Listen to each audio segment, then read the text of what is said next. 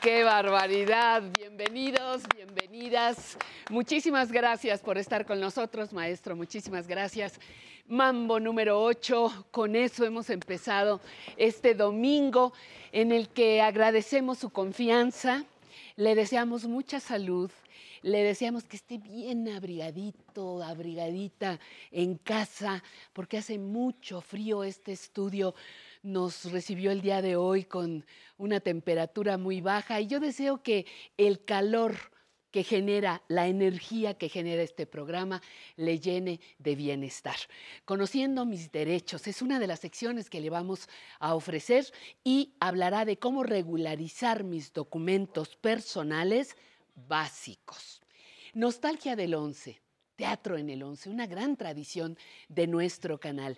Y en movimiento, una, uy, rutina de abdominales de pie y sentados, facilísimo, pero tenemos que meter esta pancita ganada a lo largo del mes de diciembre. La entrevista contará con un monero espectacular. El señor Kemch nos va a acompañar en esta sección y entre letras e historias también nos da muchísimo gusto contar con el divulgador de la historia, como es el señor Alejandro Rosas, para contarnos sobre sus libros eh, favoritos, los que él tiene, que ha realizado y que son favoritos. Yo le agradezco muchísimo que esté con nosotros porque preparamos para usted el muro de la fama, un cafecito y mucha información para seguir aprendiendo a envejecer. ¿Se queda con nosotros? Será un placer tenerle aquí. Comenzamos.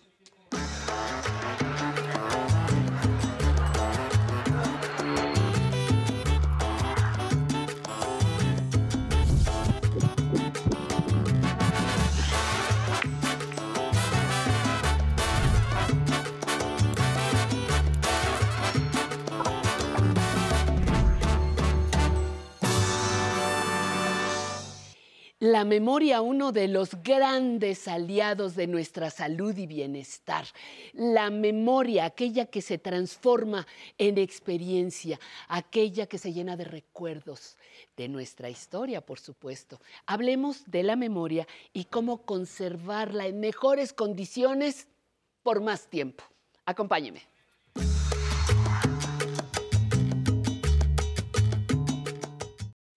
Bueno, pues está con nosotros la maestra Rocío Carmona, que es maestra pedagoga especializada en prevención de deterioro cognitivo. Y me da muchísimo gusto, eh, Rocío, que estés con nosotros y que nos traigas a la memoria como invitada principal. Sí es responsable de mi bienestar, de mi alegría, de mis recuerdos, de mi capacidad de aprendizaje. porque es. importante mantenerla lo mejor posible. Eh, pues ni más ni menos, mi querida Patti, eh, es un tesoro. La memoria es uno de nuestros tesoros. También el Quijote por ahí nos comenta, ¿no? Que, que, la memoria es aquella que no, no, lo deja dormir.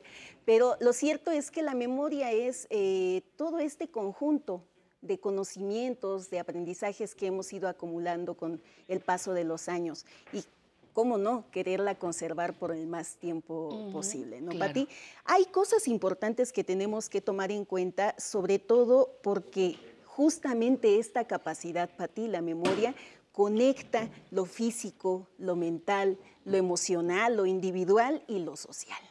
a ver, dime, dime una cosa, te quiero interrumpir, porque eh, eh, si bien la memoria es, somos nosotros, a fin de quien pierde su memoria pierde su esencia, ¿no? La edad es el único factor que la pone en riesgo, porque yo leo con mucha frecuencia, eh, entre más años vivamos, habrá mayores casos de pérdida de memoria. Ahí es un tema, Pati. Ciertamente el paso de los años o, o, la cantidad de años es uno de los riesgos. Sí. Es uno de los más constantes. Pero hay que subrayar que la vejez o este acúmulo de, años, no es sinónimo de enfermedad. Es uno de los riesgos, pero una de las muestras que, que no es sinónimo de enfermedad la edad, tenemos culturas como la japonesa, donde hay personas longevas con una memoria prodigiosa. Entonces, a lo que se han dedicado justamente los estudiosos es a verificar en qué consiste para que estas personas conserven su memoria por, por mayor tiempo. Exacto. Y hay tres líneas importantes que me gustaría compartirte, Pati. Ya decíamos, la, la, salud física, la salud mental, la salud emocional que, que, van de la mano y sobre todo mantenernos activos cognitivamente. ¿Te parece si los desglosamos? Por favor, por favor. Cuando hablamos nosotros de la salud física y su impacto en la memoria, nos referimos a hacer actividades, por ejemplo, estar eh, haciendo ejercicio, es, muy importante, mantenernos físicamente activos, nos ayuda a tanto a, estimular estructuras cerebrales por esto de la coordinación que vemos, por ejemplo, con, con el, el, sensei, David, la coordinación, el hacer eh, movimientos en tiempos específicos, medir, todo esto estimula eh, nuestra estructura cerebral. cerebral pero lo cierto es que también disminuye o se vuelve un factor protector para enfermedades como la hipertensión, la diabetes, la obesidad. El ejercicio me ayuda de todas las maneras, además para mi memoria. Dentro de la salud física, Patti, también está el cuidado de tus sensopercepciones. ¿Qué es eso? ¿Qué es esto de las sensopercepciones? El escuchar, el oír, el ver, el oler, Patti. Siempre hay que estar al pendiente de nuestras sensopercepciones. Un chequeo médico no nos viene mal. Periódicamente, una vez al año, un chequeo médico es bueno. Y, esto nos ayuda a saber si tenemos una enfermedad y si tenemos esa enfermedad, mantenerla controlada.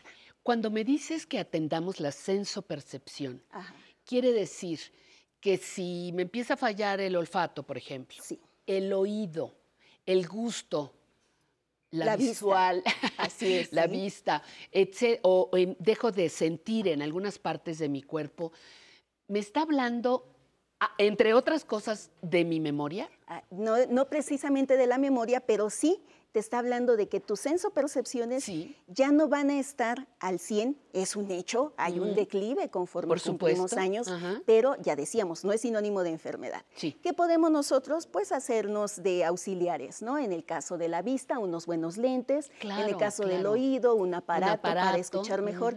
Y esto, ¿en qué sí favorece para la memoria? En la atención, Pati. Si mis sensopercepciones están bien, si mis sentidos captan todos los estímulos, entonces mi atención registra información. Y esa información yo puedo hacer uso de ella más adelante. excelente. Si Muy no la identifico, si no la capto, si no la recibo, muy difícilmente la voy a recordar y cuanto menos la voy a retener por más tiempo. Claro. Ahora, entonces, re- vamos resumiendo. Uno, en la parte física, La que parte es física. eh, movimiento. Tu movimiento, eh, verificar tus, eh, si hay una enfermedad, diagnosticarla a tiempo, un chequeo médico. Ajá. Las sensopercepciones. sensopercepción. Por favor, Pati. Sí. Y algo también importante, Pati, en esta parte física, las uñas y los dientes son bien importantes. A veces una uña, por ejemplo, enterrada en el Oh, pie, En el pie. nos impide salir, nos empezamos a aislar, ya no, no convivimos con quienes convivíamos, nos deprimimos y empiezan los problemas con la memoria. Oye, y también cuando eh, pierdo el oído me aíslo. Exacto. Por eso es importante entonces, Pati, un chequeo periódico de nuestra salud. Nuestro estado de salud. Vámonos con las emociones, Pati. Ok, ya las emociones. A ver, eso me emociona. Eh, nos Las pone- emociones me ponen Fíjate que eh, a veces vivimos permanentemente enojados o sí, permanentemente sí. tristes. Ujú. Nos llega a suceder. Y esto no es bueno, Pati. Y en ese sentido, cuando nos sucede a nosotros algo por el estilo, tenemos que buscar ayuda. Porque esta ayuda nos puede orientar sobre cómo escoger mejores estrategias de afrontamiento a lo que me está sucediendo. Las no emociones. es normal, que Mm, perdóname que te interrumpa, ajá. no es normal que la persona mayor esté siempre triste o siempre enojada. Los señores se enojan más, los, son más gruñones ellos. Nosotras también, pero el, gruñ- el, el señor no se puede deprimir, Eh, no tiene permiso de estar Fíjate, triste. estas cuestiones de género, género, ¿no, Pati? ¿no? Ahí a lo Ajá. mejor es lo, lo social. Pero bueno, volviendo al tema de, de- de la emoción, eh, decíamos, hay que validar, claro que se vale enojarse, Pati. y Claro. Claro que se vale estar triste, eso es parte de nuestro paquete que viene con la vida. Pero lo que no es posible es que las emociones dejen de ser adaptativas, que nos dejen de avisar porque estamos siempre enojados o siempre tristes. Es imposible, es imposible. Entonces necesitamos orientación con el especialista adecuado para que nos pueda ori- orientar, valga la, redundancia, hacia estrategias de afrontamiento que nos permitan darle ese lugar a las emociones, que son adaptativas. Exactamente. Algo importante también en las emociones, Patti, es resignificar la vejez, porque tiene un estigma muy grande. Y esto también nos pega en lo, en lo individual. Y entonces, si nosotros visualizamos la vejez como una etapa tan digna como las otras, y si le damos la importancia, porque en- en- hay personas, cada vez lo escucho más y eso me da mucho gusto, que hay personas de 100 años Sí. ajá, que nos hacen ver que esta posibilidad de vivir más años es la etapa más larga de nuestras vidas. La más larga. Es la más larga. Entonces. ¿cómo no disfrutarla? La invitación entonces, Pati, es resignificar esta vejez y disfrutarla, conectar con ella. Eso es lo más importante. Y aquí le damos muchas opciones. tu programa opciones. y este gran equipo de trabajo, Patti, que, te acompaña, es un ejemplo vivo de todo esto que estamos diciendo. Sale salud, resignificar a la vejez y lo último, Patti, vámonos con esta parte de mantenernos cognitivamente activos, porque eso es algo también que tiene que ver con la memoria ¿Eso qué quiere decir? cognitivamente activos es que no dejemos nosotros de hacer nuestros planes, que hagamos nuestros cálculos, manejemos nuestras finanzas y no consideremos como algo normal que se me olviden las cosas, ¿no? Es, ay, es la edad, es que ya, No, ya. no, no, no, no, perder la memoria no es normal. Sí, ya lo dijimos al inicio, hay un declive, eso es normal, eso sí es parte de, pero no es normal que se me olviden las cosas todo el tiempo. Entonces ahí vamos a, también con un especialista que nos puede ayudar a generar hábitos para ver qué es lo que está sucediendo. A lo mejor nuestra atención está dispersa, bueno, pues vamos a atender un hábito, vamos a, desarrollar nuevas formas de enfocar más nuestra atención en lo que está sucediendo. Que a veces, acabas de, de dar con el clavo, a veces no es memoria, no es olvido, sino es falta de atención que va previo es lo correcto, Pati. La eh, atención es la puerta de la memoria, y ya lo decíamos. La atención es la puerta, de la memoria. y algo bien, bien importante que es, eh, eh, es apremiante subrayarlo es que estas tres van de la mano. Yo puedo decir, es que siempre leo y aprendo cosas nuevas y, leo mucho y, hago mis sopas de letras, rocío, porque se me olvidan las cosas, pero no hago ejercicio y mis emociones están desbordadas. Mm, Entonces, el hacer solo una cosa, o yo hago puro ejercicio, Rocío, ¿por qué se me olvidan las cosas? Y, si toco un instrumento, ¿por qué? Pero mis emociones y mi actividad, eh, eh, mi salud física no la estoy cuidando. Entonces, si no cuidamos a estas tres juntas, por sí sola, una no es suficiente para garantizar que nuestra memoria va a estar con nosotros. Exactamente. Ahora, dime una cosa. Sí, este, Rocío, que está fuera del tema de la memoria. ¿Qué te motivó a ti a especializarte en esta área del deterioro cognitivo? Porque muchas personas seguramente sabrán que es muy tranquilizador saber que el día que me falle, el día que me sienta mal, puedo ir a alguien que me, que me ayude, pero yo quiero saber por qué. Nunca te lo había preguntado. Pues eh, mira, sí, Pati, es una historia eh, familiar en, casa. Nunca, de hecho, eh, mis dos abuelas tuvieron una memoria prodigiosa hasta el último de sus días. No habíamos tenido contacto con una enfermedad como la demencia. Sí. ¿no? Cuando diagnostican a una de nuestras tías con demencia, la familia se estremeció. sí nos dio miedo, nos dio así como todas las emociones que, envuelven una noticia de salud que, impacta a la, familia. Agarramos eh, el toro por los cuernos, vamos a informarnos, vamos a formarnos eh, eh, en el tema. Yo soy pedagoga, también cursé esta, esta parte de psicopedagogía. Y en esta, en esta formación de psicopedagogía en la licenciatura, nos enfocaban justamente a los problemas que el aprendizaje eh, puede presentar y cómo el aprendizaje y la memoria van siempre de la mano. Entonces yo desarrollé un programa para mi tía, puse a, otras dos tías y a mi mamá, tú vas a estimular esta parte, tú vas a estimular esta otra. Y pues con mucho gusto vimos que mi tía eh, el, desarrollo de la demencia fue más lento de lo que nos habían eh, advertido. advertido que iba a suceder. Nos dijeron, ella va a durar máximo siete años, va a llegar en los últimos años con un nivel de dependencia eh, cada vez más acusado.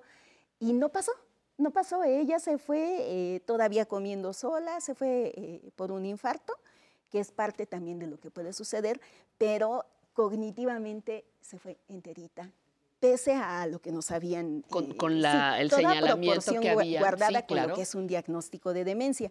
Y, algo que nos dio mucho gusto y que es también importante mencionarlo, Pati, es que hay que quitarle este estigma a la demencia. Hoy porque nos íbamos a enfocar en la memoria. Y vamos a hacer algo sobre demencia, ya verás. Eh, eh, tener un familiar con demencia también tiene momentos buenos y trae muchos aprendizajes. Y es que oímos demencia y, cerramos la cortina y decimos no quiero saber nada y la familia ya se fue eh, al traste por esta situación. Pero no, hay mucho que aprender y sobre todo, ya que lo viví con ella, dije, ¿por qué no prevenir? Porque es algo que nos sucedió. Mi tía cognitivamente era muy activa, pero su salud y las emociones no estaban atendidas. Híjole, ese, ese es el gran cue, ese es el gran secreto. Sí, ¿eh? las tres tienen que estar de la mano, Pati, porque eh, lo, vimos con ella, lo vimos con ella y nos dejó este aprendizaje y estas ganas de entregarle a más personas la posibilidad de ralentizar el, progreso de una demencia o bien de prevenir un deterioro cognitivo, que es como la pasión de tu servidor. pues eh, un, privilegio que hayas podido compartir esa experiencia. Gracias, No te vamos a dejar en todo el año porque necesitamos que nos ayudes, que nos reeduques, que nos des esta información. Con mucho que gusto. Que para, para el primer mes del año me parece es, muy buena. Tenemos un compromiso con nosotros como personas adultas mayores pero también con aquellas personas que decimos querer. para mis hijos, para mis nietos, para mis hermanas, para mis hermanos, para los seres que digo querer, yo tengo que estar muy bien. Entonces, es algo que por ahí les informo y nos vas a ayudar. Claro que sí, Pati. Muchísimas gracias, Rocío Carmona. Un placer tenerte con nosotros. Nos vamos a mensajes y volvemos.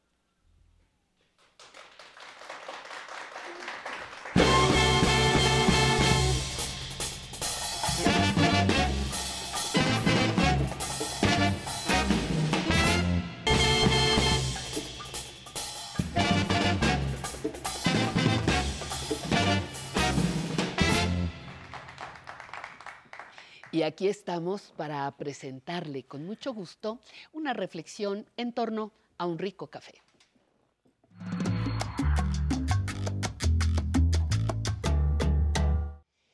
Empezar, empezar un año más de vida es, como lo dice la palabra, un año más. Es decir, un año que suma cuando uno toma conciencia del envejecimiento y su significado, tiene dos grandes caminos. Sumar todo lo bueno y lo nuevo que aparece en nuestra vida o derrotarse, autovictimizarse, darse a la tragedia como única opción. Sin embargo, sumar también necesita de otro elemento, el optimismo, el entusiasmo. Y sí, ya sé que, la palabrita está muy desprestigiada. Y buscando explicármela, encontré un texto del argentino Alejandro Rosichner que propone unas ideas que le quiero compartir. Este autor dice, al entusiasmo uno puede reconocerlo o ignorarlo, darle alas o cortárselas. El entusiasmo, agrega, es el camino a seguir para encontrarnos a nosotras mismas, las personas adultas mayores, encontrar la salida de nuestro propio laberinto.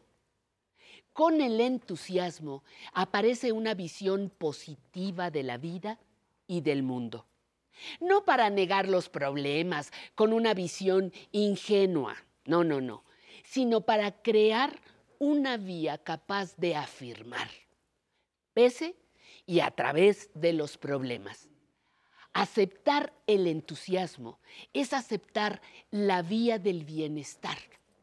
El entusiasmo es la posibilidad de tener problemas y resolverlos de manera que se produzca un crecimiento.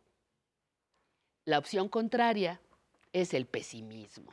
Y de eso, pues no le tengo que, que, hablar mucho, no hay necesidad de informarle nada. La gran mayoría ya se conoce este camino. Yo me he propuesto experimentar por este, que parece más lejano y frágil. El optimismo. El ver un año nuevo que suma, descubrimientos, experiencias, emociones, propuestas que al final nos permitan saber que valió la pena arriesgarnos un año más. No se le olvide, tenemos más de 300 días, nuevecitos, para estrenarlos. ¿Qué va a hacer usted con ellos? Mientras piensa, los dejo con Carlos III y su Big Band.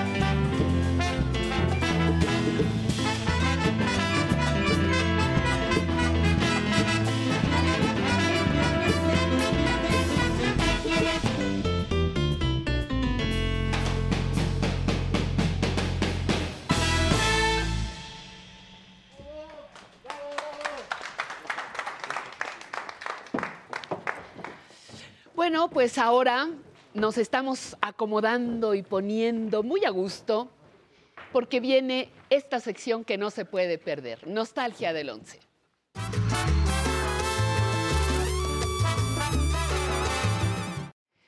Se pone uno cómodo, Sí, por ¿verdad? favor. Yo sí me siento hasta atrás, contenta para darte la bienvenida, Álvaro Cueva. Muchísimas gracias por estar con nosotros. Un placer tenerte aquí. El placer es completamente mío, mi Pati queridísima. Un placer. Y vamos a hablar de teatro. Sí, quiero que ustedes sean muy felices. Quiero que se despejen, pero con inteligencia. Quiero que hagamos un viaje por el teatro en el 11. Hay muchas sorpresas, pero voy a iniciar con un reto para usted, para ti. Quiero que observe con atención la siguiente escena y me diga qué tiene de raro. Es 1979. Ahí le va.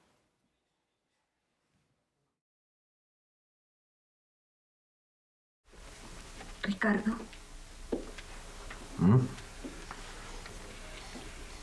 ¿Y tú piensas en mí cuando estás con ella? Sí, a veces.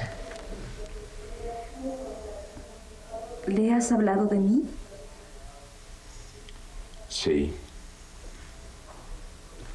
¿Y cómo? ¿Cómo hablas de mí? Delicadamente. Hablamos de ti como si tocáramos una antigua cajita de música. La hacemos sonar cuando deseamos. Creo que esa imagen no me agrada mucho. Nunca pienso en halagarte. Lo hago para halagarme yo. Ah, Seguramente tus placeres en las tardes cuando tu amante viene son suficientes o no. No esperes placeres extras de mis pasatiempos. Poliamor en pleno. ya desde en antes. Pero ¿eh? es que, ojo. Y los conceptos, perdón. ¿Qué notó usted de raro? ¿Qué notaste, Pati, querida, de raro en esta escena? Ay, no me dio tiempo de pensar después de esos diálogos. Vimos algo que para 1979 era insólito, una escena de cama. cama. Mm. Los actores estaban en la cama. Yo sé que para nuevas generaciones esto puede sonar un tanto extraño, pero por allá de los 70, de los 80, todavía estaba prohibido que viéramos esto tan pecaminoso, tan perverso, tan feo, para que vea cómo nos educaron. Pero ojo, yo lo que quiero es que usted se dé cuenta de cómo en el 11 siempre hemos tenido la apertura para mostrar escenas de cama, obviamente justificadas, y para hacer las cosas bien, Patti, porque qué nivel de convocatoria Julio Alemán, estrella del cine mexicano, del teatro, de la Sí. tele. ¿Quién era ella? Fíjate que no la ubico y me da mucha no vergüenza. identificarla. Quiero que a ver si usted en redes sociales me puede Nos puede- decir exacto. por qué. Ajá. Nos vamos a sorprender. Y es que sí son puras primeras figuras en esta obra que era de Harold Pinter y que también fue escandalosa. De hecho, la acaban de volver a poner en Londres hace poquito. Bueno, quiero que vea esto también sobre teatro en el 11. Ahí le va.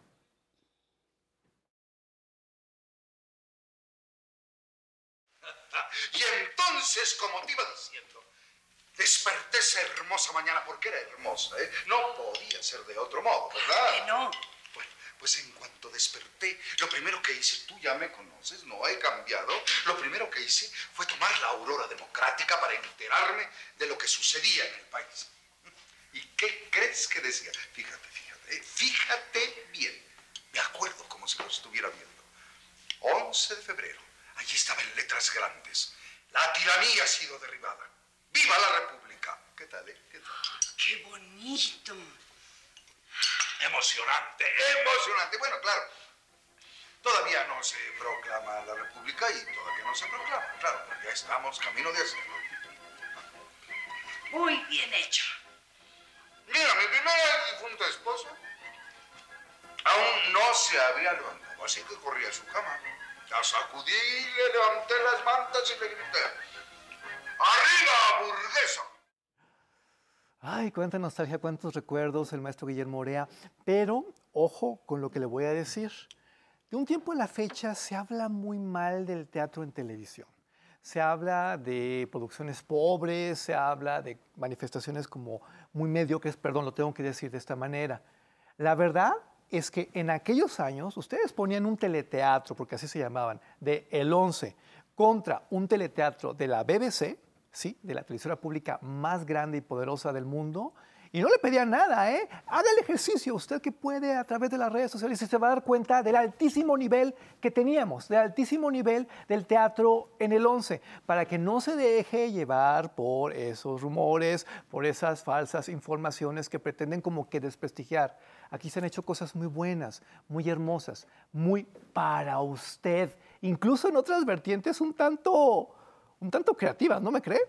Mire.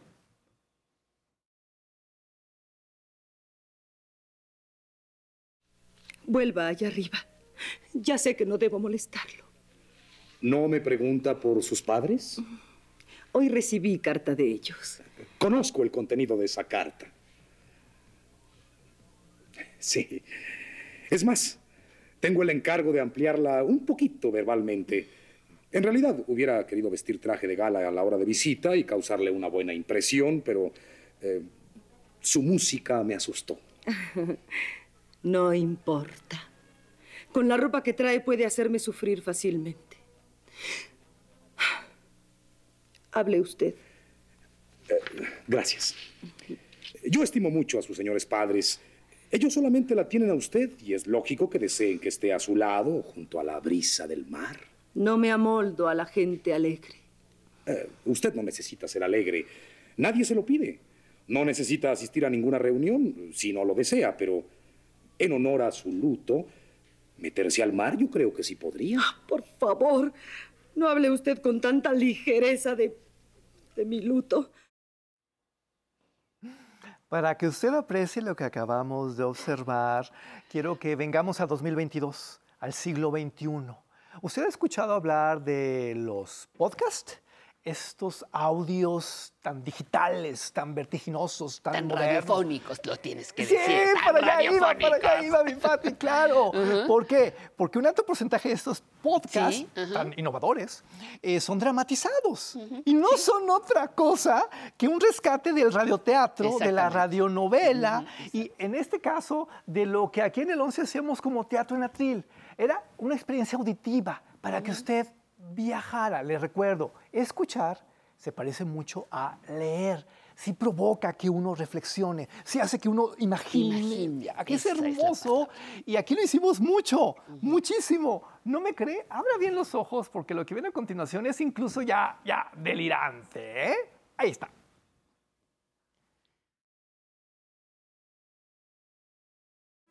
Pobre Emilia.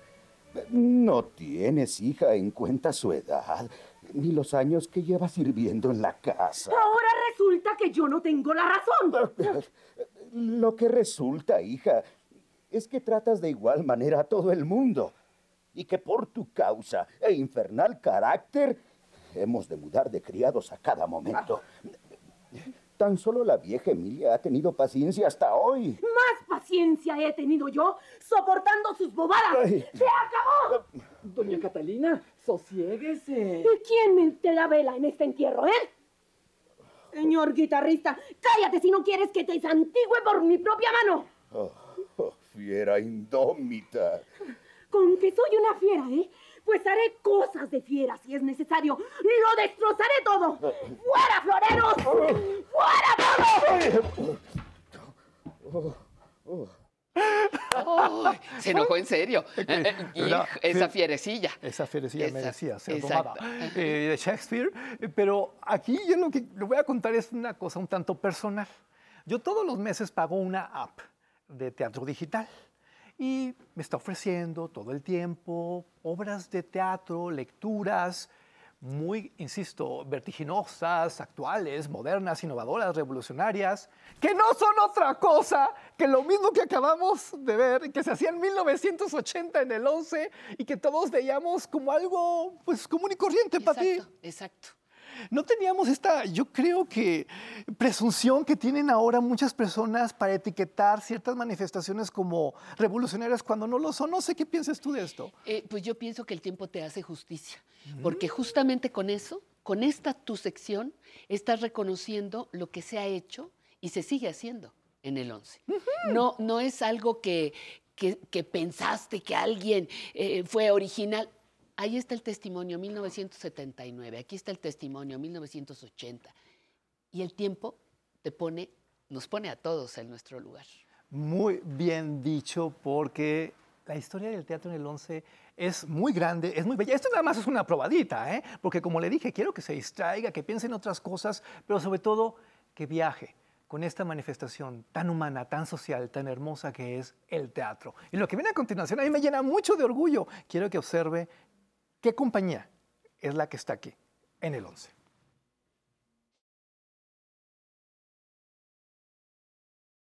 Estoy rendido. Esto de ser un tirano es agotador. Me dan risa los que esperan un bello futuro. Jamás me alcanzarán, porque el poder es mío.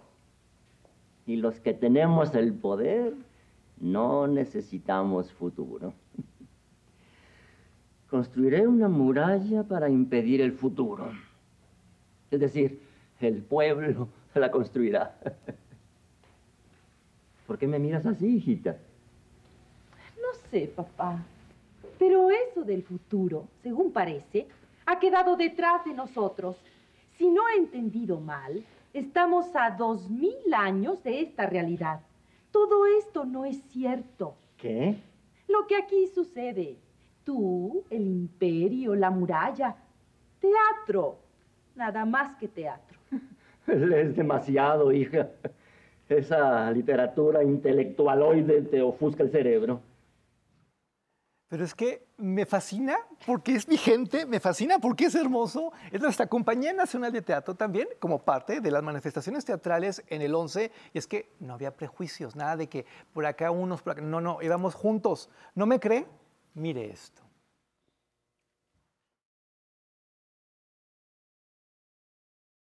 Vos mismo fuisteis testigo de la violencia contra nosotros. No permitiré que nosotros hagamos otro tanto. Pero soy ciego frente al crimen inmenso que el visitador ha cometido. No soy ciego ante el crimen inmenso que nosotros hemos cometido en el Paraguay. No os comprendo. Roguemos a Dios nuestro Señor que no nos cargue en la hora postre esta tremenda responsabilidad. Pero ¿cuál fue nuestra culpa? ¿Cuál fue nuestra culpa? En un mundo irremediablemente dominado por la codicia, hemos pretendido realizar la palabra de Cristo. Encandilado por nuestra misión, el pueblo indio espera ahora que nosotros le demos su libertad nacional. Ese pueblo espera que nosotros lo protejamos de los poderosos.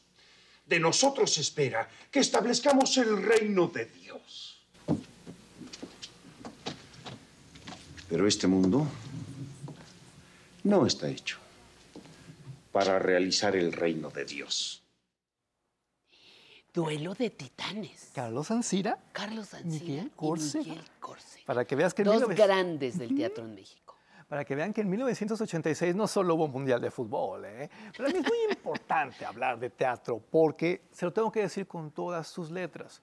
En muchas ciudades de nuestro país no hay compañías de teatro como en Ciudad de México. En muchas familias no hay dinero para pagar un boleto o siete boletos o 14 boletos para llevar a todos al teatro. Qué padre que el 11 le ha llevado a usted el teatro a casa. Qué padre que el 11 le ha llevado el teatro a su ciudad. ¿Sí me entiende? Esto, esto tiene una relevancia, histórica. Por ejemplo, lo que viene a continuación a mí me, me conmueve mucho.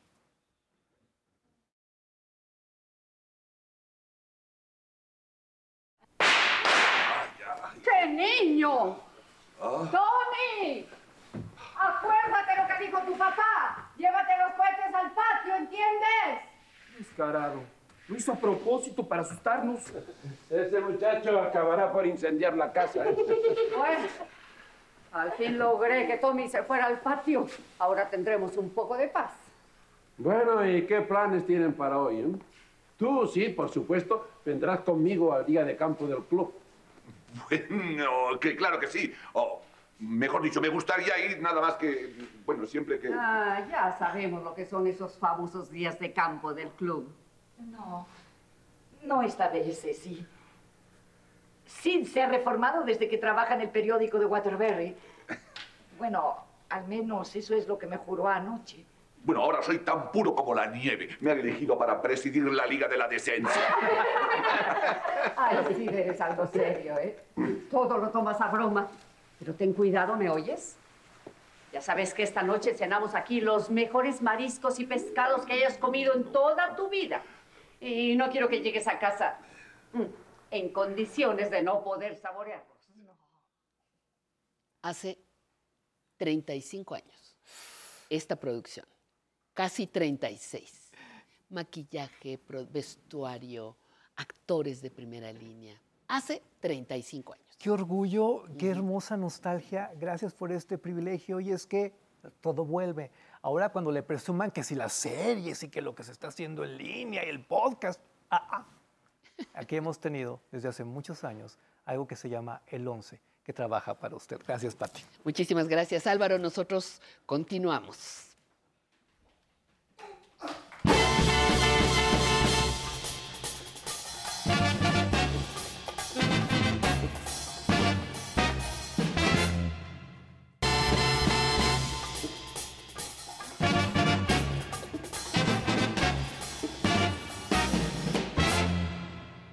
Estamos en vivo desde la capital de la República Mexicana, Ciudad de México. No se le olvide, esto es aprender a envejecer. Y viera qué fácil es a través de los especialistas, de los temas, de las secciones, de todo este equipo que prepara el material para usted cada domingo, estas tres horas, que además están enriquecidas con el público. Mi querida Pamela Montes de Oca, te saludo con mucho gusto, saludo a nuestros bailarines el día de hoy, les agradezco que estén aquí. Pam, te escuchamos. Gracias, Pati. Gracias a todos los que nos están viendo desde la señal del 11 y a los adultos mayores que están conectados en el Facebook Live. Y sí, les voy a presentar al público del día de hoy que nos acompañan de diferentes lugares, pero déjenme decirles que aquí tenemos a una persona que por primera vez viene al público de Bravo. Aprender a Envejecer y por supuesto está bailando aquí con nosotros. Ella es Natalia Alonso de 60 años, pero a ver, díganos, ¿cómo es que se animó para venir a bailar a Aprender a Envejecer? Pues es una motivación muy grande para todos los adultos y que toda la juventud eh, venga a bailar y eh, se enseña a bailar con nosotros rock and roll en Radio Etiopía. Ándale, ¿y qué más bailan aparte de rock and roll? Aparte bailamos este, salsa, cumbia. Ese es una otra, en otro horario que tenemos. Primero es el rock and roll y luego es Radio, radio Alegría, que es eh, la salsa y la cumbia. Eso es lo que bailamos. Muy bien, pues ya saben, nos vemos en Radio Etiopía. Y de este lado también tenemos a Marisela Mota, de 56 años de edad. Y déjenme les digo que ella dice que le gusta bailar absolutamente de todo. Pero a ver, cuéntanos, ¿cómo es que aprendiste a bailar? Pues ante todo, gracias Patti por habernos invitado a su programa. Muchas Muy gracias. agradecidos y agradecidos a Lumi y a, a Javier que nos hayan invitado, ¿no? Y pues yo les comento que pues yo los- les recomiendo a todos los de que están, los que tienen mi edad, que bailen de todo, porque yo bailo en mi casa hasta con la escoba. Me gusta hacer mucho ejercicio, camino, como sano. Entonces, eso es lo que les recomiendo a todos. Pues cuando te toque envejecer, lo harás eh, de la mejor manera. Así es la mejor forma de llegar. Así será. Y saludos a mis hijos y a mis hermanas que no me creyeron que iba a venir. Que Dios me los bendiga a todos. Pues Gracias. estamos completamente en vivo, ¿eh? Recuerden que también pueden ver la repetición del programa en el YouTube de Aprender a Envejecer. Bien, bueno, pues si quieren venir aquí al público, escríbanos al correo de público arroba aprenderenvejecer.tv. Pati, pues seguimos bailando. Seguimos bailando, por supuesto. Gracias, Pamela querida. Y yo les recuerdo a ustedes que la siguiente sección, uy, está desde que empezamos nuestro programa y siempre nos deja grandes aprendizajes. Le invito a verla.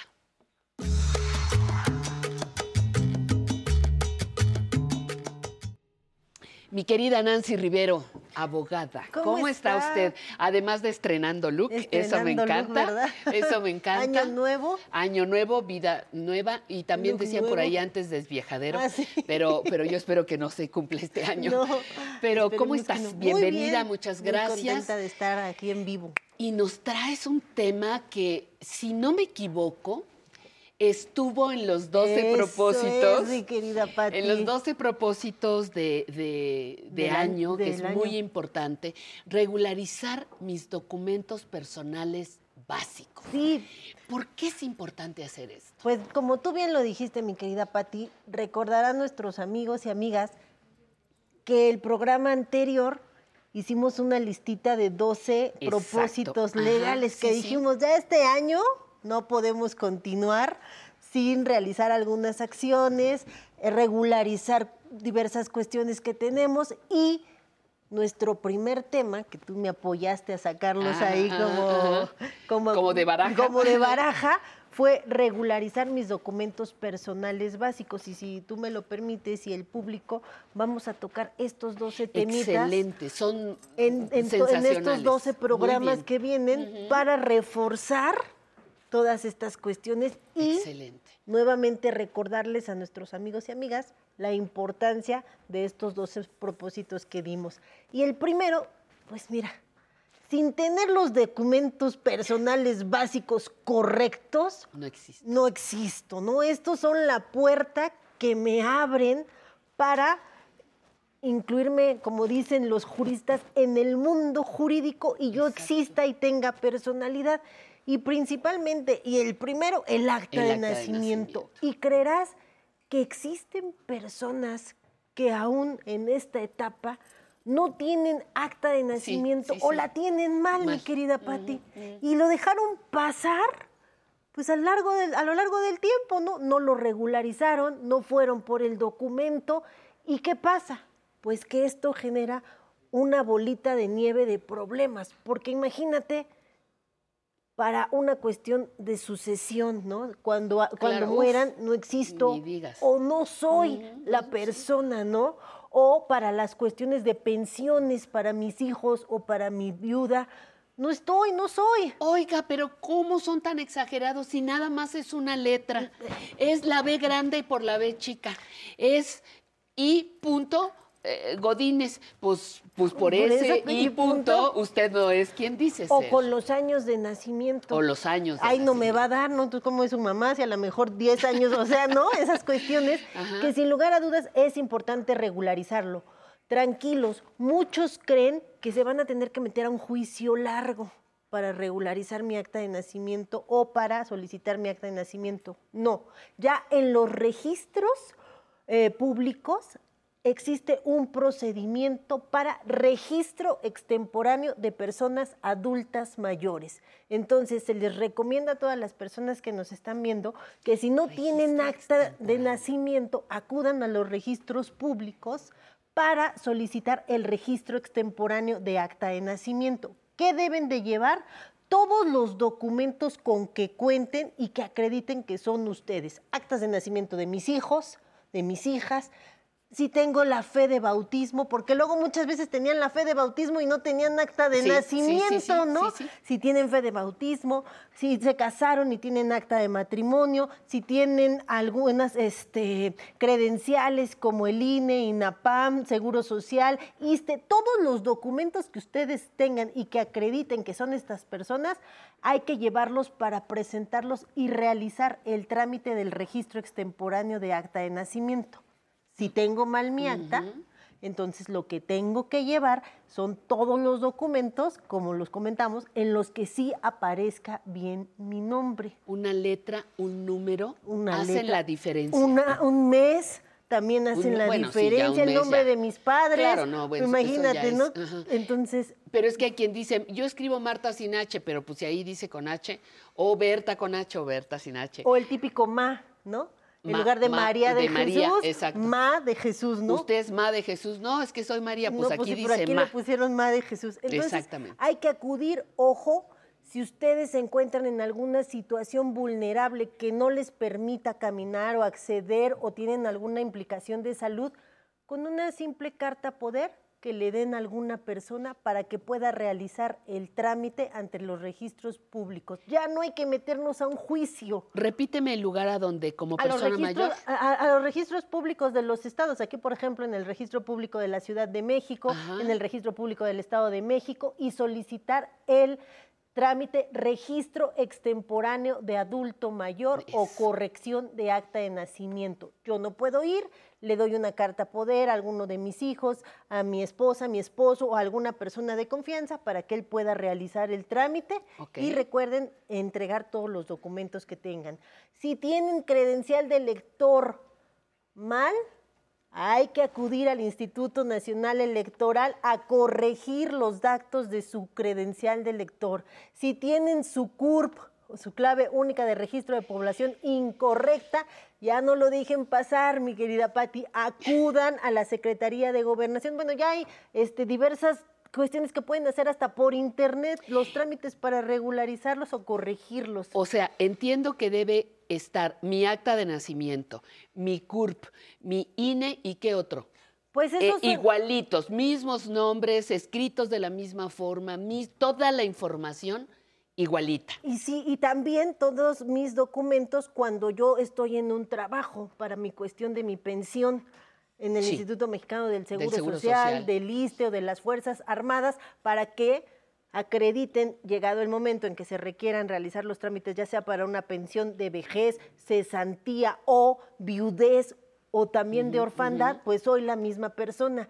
Y como bien decíamos, el año también es importante, porque por un año a lo mejor yo no me puedo jubilar, ¿no? No Sí, puedo claro, solicitar mi pensión. No, señor, usted tiene 58, no, pero yo ya tengo 60, pues sí, pero en el documento que nos trae, usted nació dos años Después, o antes. o antes, ¿no? Oye, y, y fíjate que me quedo pensando que enero, febrero, ahorita que no tiene usted necesidad, es el mejor momento, porque pareciera, como dicen por ahí, la ley de Murphy. Empiezas con la presión, es que eh, el otro juicio, es que la boda, es que lo que sea, y entonces ahí se empiezan a complicar los tiempos. Y ya se nos fue otro año. Ya se nos fue. Ahorita que no tiene ninguna presión, puede hacerlo con toda calma y con toda tranquilidad. Sí, y también pasaportes, en Ah, caso sí, de que ustedes es quieran viajar o necesiten viajar, hay que tenerlos todos correctamente. Y pues hay que, a- a- pueden ir a las páginas de internet de las dependencias y entidades y hay trámites ya muy sencillos, mi querida Patti, en los cuales pues lo pueden realizar hasta por internet, piden sus citas por esto de la pandemia, les dan su cita, horario y pueden acudir nuestros amigos a realizar todos estos trámites sin tener que realizar uno, un juicio largo o dos, filas inmensas hasta que los quieran atender y pues ya, ahorita está más fácil y pues lo importante, todo regularizado porque más adelante vamos a tener más este, nuestros propósitos donde vamos a ver la importancia de por qué tener desde ahorita todos estos documentos regularizados. Oye, nos enviaron, antes de que se me olvide, vía correo, eh, nos enviaron el señor José Gerardo Juárez Castro, de 64 años, una pregunta. Eh, leo textualito. Mi nombre está diferente en algunos documentos oficiales. El Tribunal Superior de Justicia constató que soy la misma persona, pero en algunos lugares no validan este documento. ¿Qué puedo hacer? Pues esta pregunta nos Nos queda cayó, como pero- anillo al ajá, dedo, ¿no? ajá. Porque lo que hablábamos, en algunos documentos yo aparezco como Nancy Rivero Rosales, ¿no? En otros a lo mejor María Nancy Rivero Rosales, Mm. ¿no? Pero resulta que soy la, La misma, misma pers- persona. En caso de que ustedes se encuentren en alguna situación así, pues pueden, uno, acudir ante un notario público y los notarios públicos realizan un documento, un testimonio que se llama fe de hechos para acreditar que es la misma persona. Entonces los notarios asientan en un testimonio que María Nancy Rivero Rosales, Nancy Rivero Rosales, Nancy R son la misma persona y ese documento puede servir para acreditar su identidad. Pero en especialmente para mi amigo eh, José Gerardo que nos escribió, ya le contesté vía correo electrónico, porque él tiene un trámite en específico que está realizando. José Gerardo, tu constancia que te dieron ante ese juicio que tú tramitaste en el Tribunal Superior de Justicia es válida, porque es una resolución de una autoridad judicial que ya constató que José Gerardo y Gerardo, porque ese es el problema, en algunos Ajá, aparecía ajá, como ajá. José Gerardo y en otros como Gerardo, son la misma persona. Entonces, te deben de aceptar esta constancia porque como lo dijimos, o vas ante un notario o puedes realizar un juicio, pero pues ya aquí es decretado por una autoridad judicial que tiene todo el peso y valor legal en donde ya constató que eres la misma persona. Yo te puse ahí en tu correo que en caso de que no te quieran continuar con este trámite, porque le están diciendo que a fuerza tiene que ir ante un notario, Ajá, no, no es necesario que vayas ante un notario, acude al órgano interno de control de esta dependencia para que tú ahí presentes tu queja y acredites con ese documento que eres esa persona para que puedas concluir tu trámite. Nancy, un placer, un placer estar, estar contigo y vamos por esos 12 Sí, buenos es lo que propósitos. te digo, si me para lo que permites, todas- nos no, hombre, para a que, con- a otra vez reforzar todo esto. para que todos nos pongamos en orden justamente cuando no se necesita, justamente cuando no hay presión, cuando tenemos todo el tiempo del mundo. Gracias, Nancy Rivero R. Nancy Rivero R o, como- O- o o Nancy Rosales. Rivero Rosales. Muchísimas gracias, nos vamos a la música y regresamos.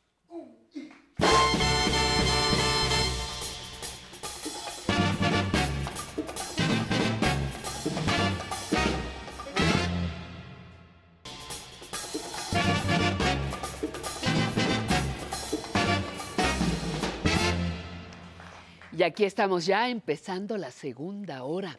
Tenemos por ahí preparada la entrevista con Kemch, monero que ha hecho una labor increíble en temas políticos, pero en temas de salud, en temas de sexualidad. No se lo pierda. La zona tecnológica estará nuestro queridísimo Alan Calvo para conocer, nos va a decir qué es el método de pago PayPal.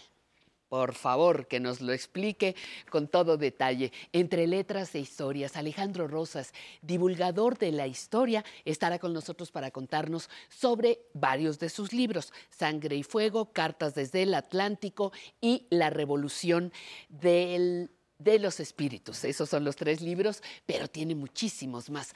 Y vamos ahora a nuestra siguiente sección, El Muro de la Fama.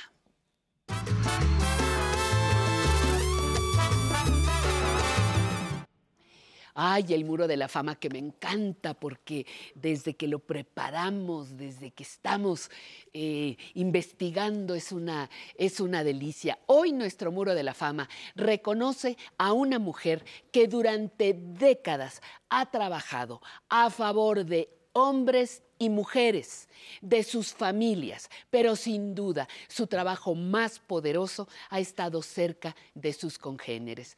Una mujer que tiene varios libros en su haber y una propuesta que ha influido en el trabajo psicoterapéutico en muchos países. Me da mucho gusto, de verdad, con todo mi corazón, presentarles a la señora Fina Sanz. Fina Sanz Ramón. Ella es psicóloga, psicoterapeuta, les decía, sexóloga y pedagoga. Nació en Valencia y es fundadora del Instituto de Terapia de Reencuentro en su ciudad natal y cofundadora de la Sociedad de Sexología del país valenciano. Ha trabajado en diferentes países latinoamericanos llevando su propuesta de terapia de reencuentro, en donde ofrece un enfoque educativo y terapéutico para la salud. Eh, integra psicología, sexología y educación con una perspectiva de género, clínica y comunitaria. Totalmente integral. En esta línea ha formado ya a varias generaciones en México y buscan sus propuestas muchas integrantes de las nuevas generaciones de profesionales de la psicoterapia. Su bibliografía ofrece varias opciones temáticas. La pareja, un proyecto de amor, que es de los más recientes. El buen trato como proyecto de vida. Los vínculos amorosos, psicoerotismo femenino y masculino, la fotobiografía. Después de leer ese libro, uno no vuelve a ver las fotografías de la misma forma. Diálogos de mujeres sabias, hombres con corazón, entre muchos otros. Con un poco más de siete décadas de vida, Fina Sanz continúa su labor educativa en beneficio de aquellas personas interesadas en seguir creciendo y desarrollándonos a la par que enriquecer a nuestras comunidades. Fina Sanz se queda en nuestro muro de la fama. muy inspiradora su historia. Continuamos. ¿Qué es el buen trato? Pues no se sabe. Hay que crearlo, hay que crear y dotarlo de contenido. Entonces digo, el buen trato tiene que tener tres dimensiones. Una dimensión social con valores diferentes a los del maltrato, valores como la cooperación, la solidaridad, la negociación, la escucha mutua, la no discriminación, que se incorporan, se reproducen en las relaciones, nos escuchamos, dialogamos, tratamos de llegar a acuerdos, resolvemos los conflictos sin violencia y también yo me lo aplico a mí misma, a mí mismo y me trato bien, me quiero, me respeto, acepto mis límites, eh, cuando me equivoco me disculpo, pido perdón, rectifico, pero no me maltrato. Pues me da muchísimo gusto decirles que nuestro programa continúa desde este momento y hasta las 2 de la tarde. Y tenemos a continuación la entrevista con Kemch. No se la pierda.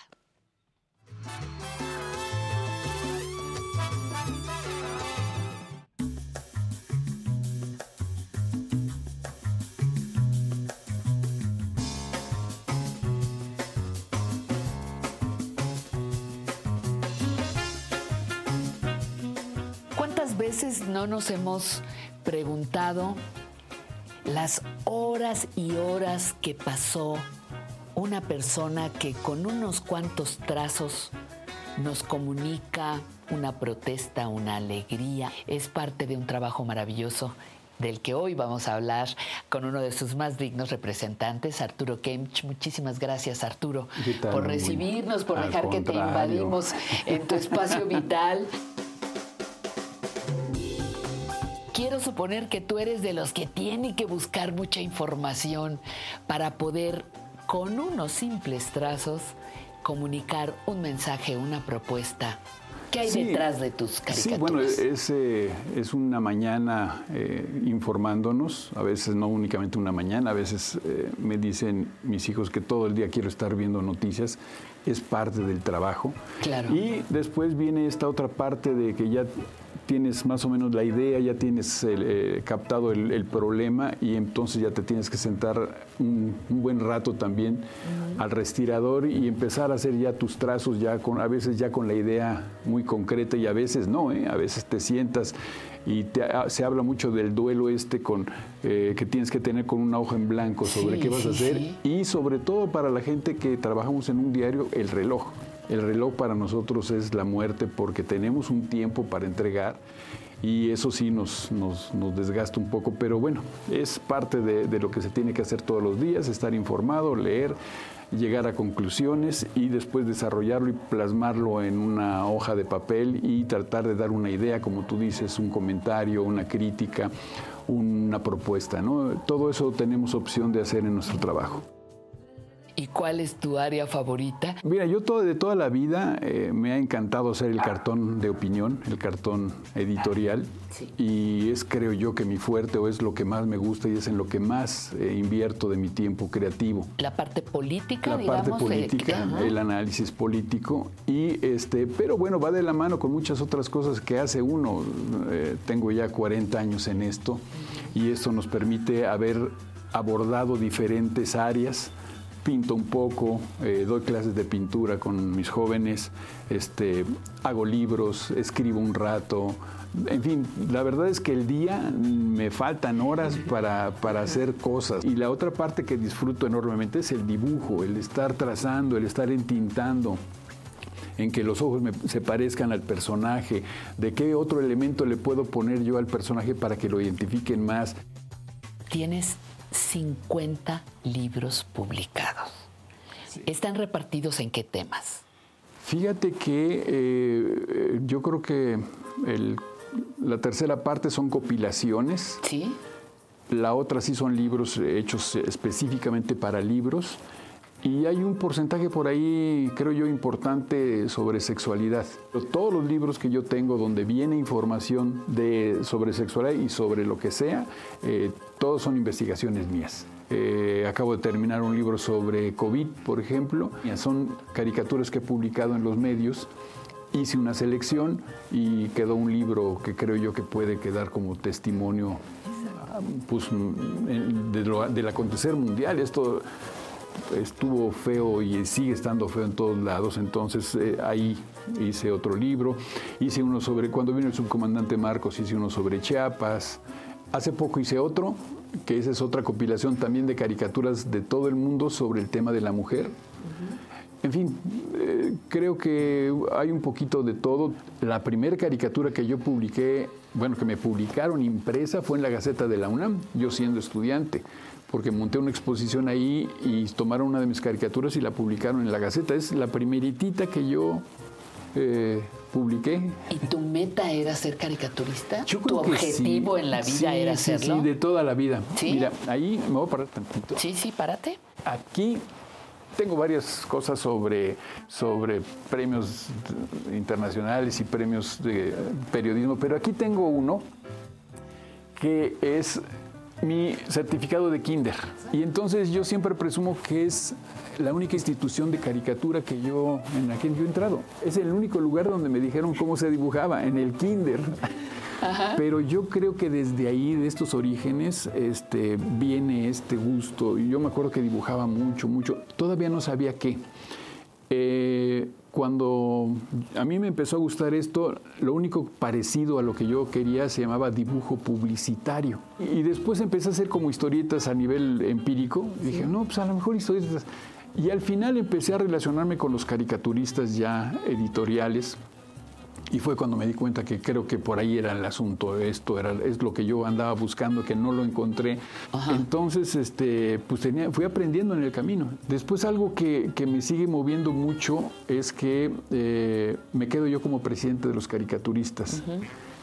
Yo siempre me he considerado un caricaturista de izquierda, pero cuando empiezo a, a to- a tomar las riendas de una agrupación que tiene todas las tendencias, pues es cuando me empiezo a poner una corbatita, me empiezo a poner saco y empiezo a hacer esta mezcolanza entre el grupo que ah, rebelde o de izquierda que estaba dentro de la agrupación con los que se juntaban con los políticos, iban a desayunos y convivían con ellos.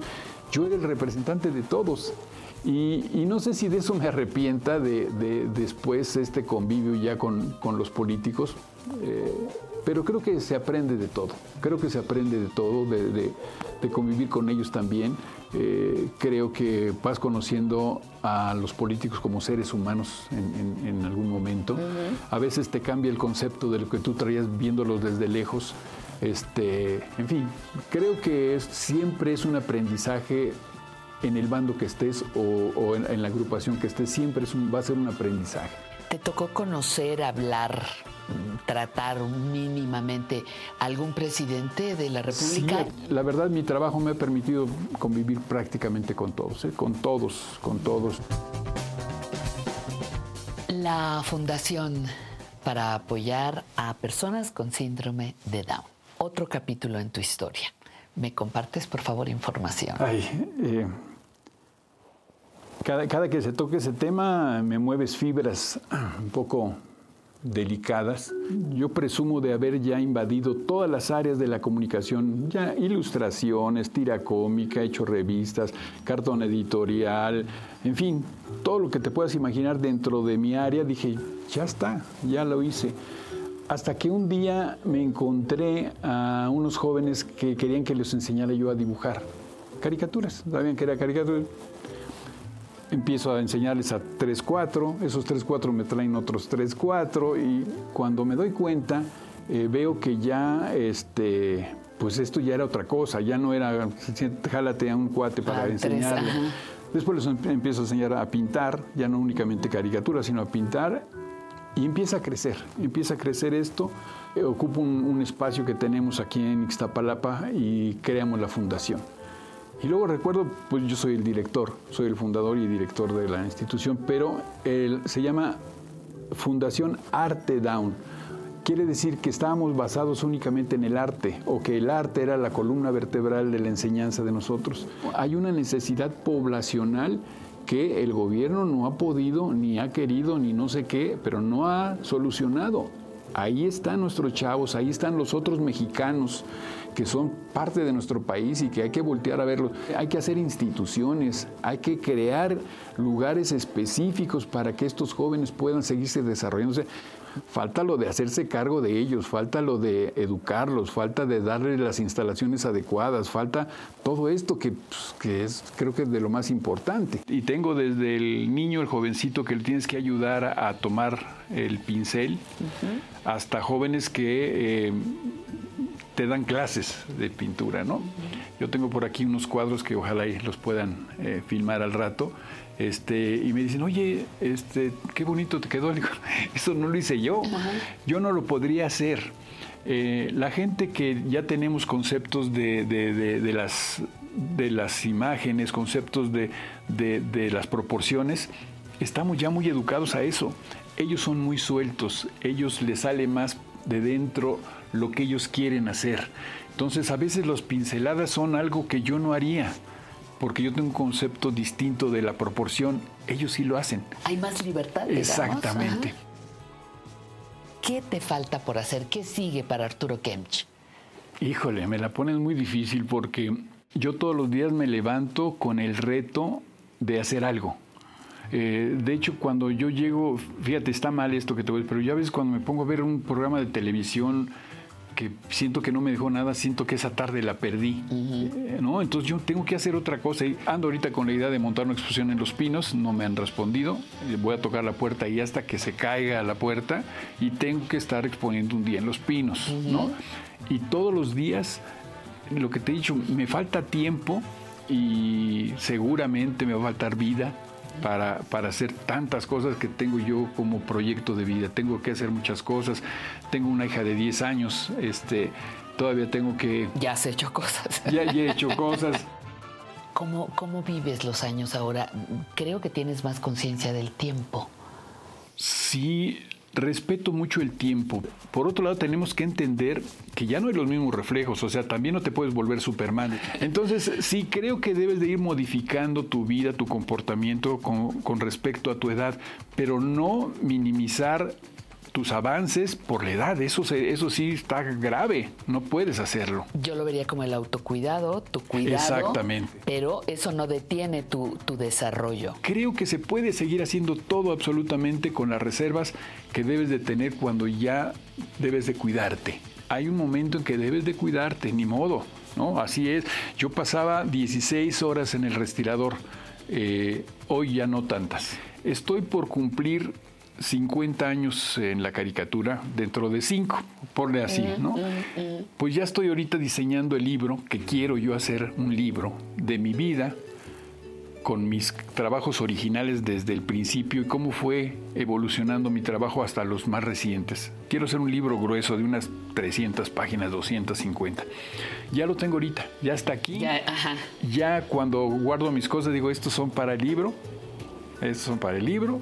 Este, me gustaría estar la portada. Ya empiezo a maquilar algo que si Dios me da vida será dentro de cinco años, así es que, pero ya hay que irlo haciendo y hay que irlo haciendo. Entonces, sí, todos los días eh, amanezco con ideas, todos los días amanezco con proyectos, todos los días eh, tengo una enorme ganas de vivir y de hacer cosas. Enorme, enorme, enorme, enorme. Hay mucha gente que está trabajando atrás de este programa. Te quiero felicitar, lo he estado siguiendo. Eh, un- unas ganas enormes de, de- de- de transmitirles a, a la gente de, mi edad que, que todavía hay muchas cosas que hacer, todavía hay muchas cosas que realizar, que no flaqueen. Este, hay veces algunos amigos, compañeros, las enfermedades los, los bajan un poco, pero creo que son cosas que se deben de ir superando porque son parte de la vida. Ver por tu trabajo, ver por tu realización, en fin, creo que hay muchas cosas, todavía tenemos muchos años que vamos a estar aquí haciendo cosas.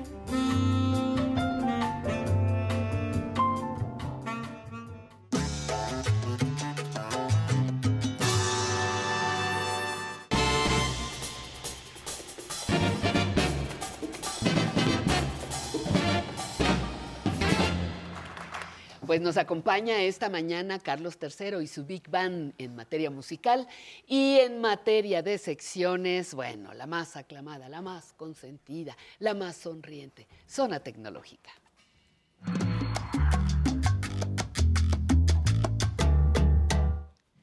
Esto amerita una invitada a comer. ¿Te Ah, por supuesto, me parece bien. Después de este aplauso, después de esta porra oficial, sabes que con mucho cariño, con mucho cariño te recibimos, Alan. Bienvenido, además con un súper tema. Sí, un tema que nos va a ayudar muchísimo para comprar en línea, Pati. ¿Comprar? Para hacer compras seguras en línea. Ah, que estoy seguro que todo nuestro público está interesado en ello. Compras seguras. No estaremos seguros de la compra, pero compras seguras. Pero es por lo menos no nos van a estafar, Pati. Por lo menos sí, por- o les va a costar más trabajo. ¿No? Pero ¿cómo le hacemos? A ver, ya estoy listísima. Bueno, hace ocho días, Pati, eh, aprendimos algunos métodos para identificar páginas web seguras. Ajá. Que fue eh, identificar el candadito en la barra de direcciones o el HTTPS. Ese fue uno. El segundo fue conectarnos a una red eh, Wi-Fi segura, no introducir datos sensibles en redes públicas. O sea, solamente cuando estoy conectado en casa puedo hacer transferencias bancarias o entrar a mi, a mi estado de cuenta, pero cuando estoy en la calle dijimos que no, este, que no lo hiciéramos por prevención. Sí. En redes públicas no, o a menos que estemos utilizando nuestros datos móviles, eso sí, es seguro. Y eh, por eh, tercer punto fue resistirnos a las maravillosas ofertas que de repente encontramos en Internet. Sí. Que son ofertas irresistibles y que decimos, voy a comprarla porque no he, encontr- no he encontrado este teléfono este, más barato que aquí, lo voy a comprar. Bueno, hay que abstenernos de hacer compras este, de ese tipo. Y me gustaría empezar a hablar hoy con los métodos de pago. Hoy vamos a hablar de un método particular que es eh, PayPal o PayPal. Entonces, ¿qué es lo que sucede? Cuando yo voy a comprar un artículo en línea, las empresas generalmente utilizan varios métodos de pago, como cuáles. Podemos eh, pagar a través de nuestra tarjeta de débito o crédito, Ajá. en donde nosotros vamos a introducir nuestros datos bancarios, número de tarjeta, número secreto, pero en cuanto yo voy a hacer la compra, eh, las empresas nos mandan a un sitio seguro, un sitio blindado, en donde es completamente seguro ingresar estos datos, porque vamos a hacerlo a través de una institución bancaria. Entonces, debemos de verificar que este sitio tenga el candadito en la parte superior. Ok, Ese es, es un lo método. primero, primero que tenemos que ver. Ajá. Exacto, es lo primero que tenemos que ver. Entonces, ya sabemos que las empresas aceptan este, pagos por Visa o Mastercard. Segundo, también podemos hacer un pago eh, a través de una referencia en tiendas de conveniencia, como estas que encontramos en cada esquina, ¿no? De color rojito. Ok. Entonces, Muy bien. podemos hacerlo eh, a través de eso, pero con un número de referencia. Y también eh, la mayoría de las empresas aceptan el pago a través del método PayPal, que ahorita vamos a ver cuál es este método. ¿Qué es lo que sucede con las empresas fraudulentas? Cuando yo entro a un sitio y me quieren hacer fraude, no aceptan ninguno de estos métodos sino que me piden hacer un depósito directamente a una cuenta bancaria o una transferencia. Entonces, por es- este es otro, eh, otro punto por el cual yo puedo identificar que un sitio no es seguro. Cuando me piden a una cuenta específica Exacto. y la otra dijiste. Una un- transferencia o un número o un depósito, a- en, por ejemplo, en, el- en- en esas tiendas de conveniencia, pero a una cuenta particular. Eso, entonces hay que tener ahí este mucho ojo y es una alerta muy grande para no comprar ese producto que estamos viendo ahí, Pati. Muy bien, muy Entonces, hoy quiero hablar del método de pago PayPal. ¿Qué es PayPal? Esta es una empresa que funciona como intermediario. ¿Cómo es esto? Supongamos que eh, nuestra querida maga, que siempre nos toma nuestras fotos, va a vender un producto. Ella, ella vende ropa, por ejemplo, tiene un establecimiento de ropa. Y tú, Patti, acabas de ver su página web y dijiste, me encantó este suéter, lo quiero porque está a un buen precio y me fascinó. Entonces, ella tiene el sistema este, de cobro a través de PayPal. Entonces yo voy, a, fungir como PayPal. Entonces tú me pagas a mi Pati, yo retengo el dinero y hasta que Maga te haga llegar ese producto y que tú me garantices o que tú me digas que este producto está en buenas condiciones y, y es lo que, te, lo que tú viste en internet, entonces yo libero el dinero y se lo doy a Maga. Hasta que lo confirmas conmigo. Exacto, hasta que tú me dices, ¿sabes qué? Este ya recibí el, ya producto, recibí el producto, estoy contenta, me gustó mi taza, este, ya le puedes pagar. Exacto. Entonces ya, ya, ya doy a aceptar yo o digo, ya me llegó el producto, está perfecto. Muy bien. Entonces PayPal libera el dinero y le paga a la empresa. ¿Qué sucede si ese producto estaba en mal estado o estaba roto, por ejemplo. Sí. Entonces tú dices, ¿sabes qué? El, el producto que me llegó estaba en mal estado y quiero la devolución de mi dinero. Entonces PayPal dice, ah, muy bien, entonces regresas el producto y yo te regreso tu dinero. De esta manera podemos hacer compras seguras en México y en todo el mundo, Patti, Mediante PayPal. mediante PayPal. ¿Cómo lo identificamos? Vamos a ver. Eh, cuando nosotros vamos a ingresar, eh, ingresamos a un sitio web y queremos hacer una compra, eh, vamos a ver estos medios de pago. Dice nuestros medios de pago y si alcanzamos a ver en pantalla del lado izquierdo, el primero dice PayPal, dice PayPal. Yo voy a seleccionar ese medio, pero para poder utilizarlo, Patti, yo necesito registrar una tarjeta de crédito o de débito. ¿Por qué? ¿Por qué? Yo necesito re- eh, registrar esta tarjeta de crédito o de débito en esta empresa que es PayPal, porque entonces cada vez que yo compre en diferentes tiendas, no es necesario que yo ingrese mis datos bancarios, sino que únicamente voy a iniciar sesión con PayPal y voy a poder pagar. ¿Por qué? Porque esta empresa ya tiene mi- mi- mis datos eh, bancarios de la tarjeta. O sea, no tengo que, no tengo que, que dar cada vez. eh, la, sola, la sola referencia de PayPal ya garantiza que yo puedo pagar. Exacto. En todas las empresas es con las que tiene convenio. Me avala, ok. Por supuesto, y te avala, te da esta certeza de que estás haciendo una compra segura. Entonces, no es necesario que yo, por ejemplo, si compro en una tienda ahorita y mañana compro en otra, ingrese mis datos en cada, en cada sitio web, sino a través de PayPal voy a poder comprar esto, siempre y cuando esta empresa tenga conve- convenio con, con PayPal.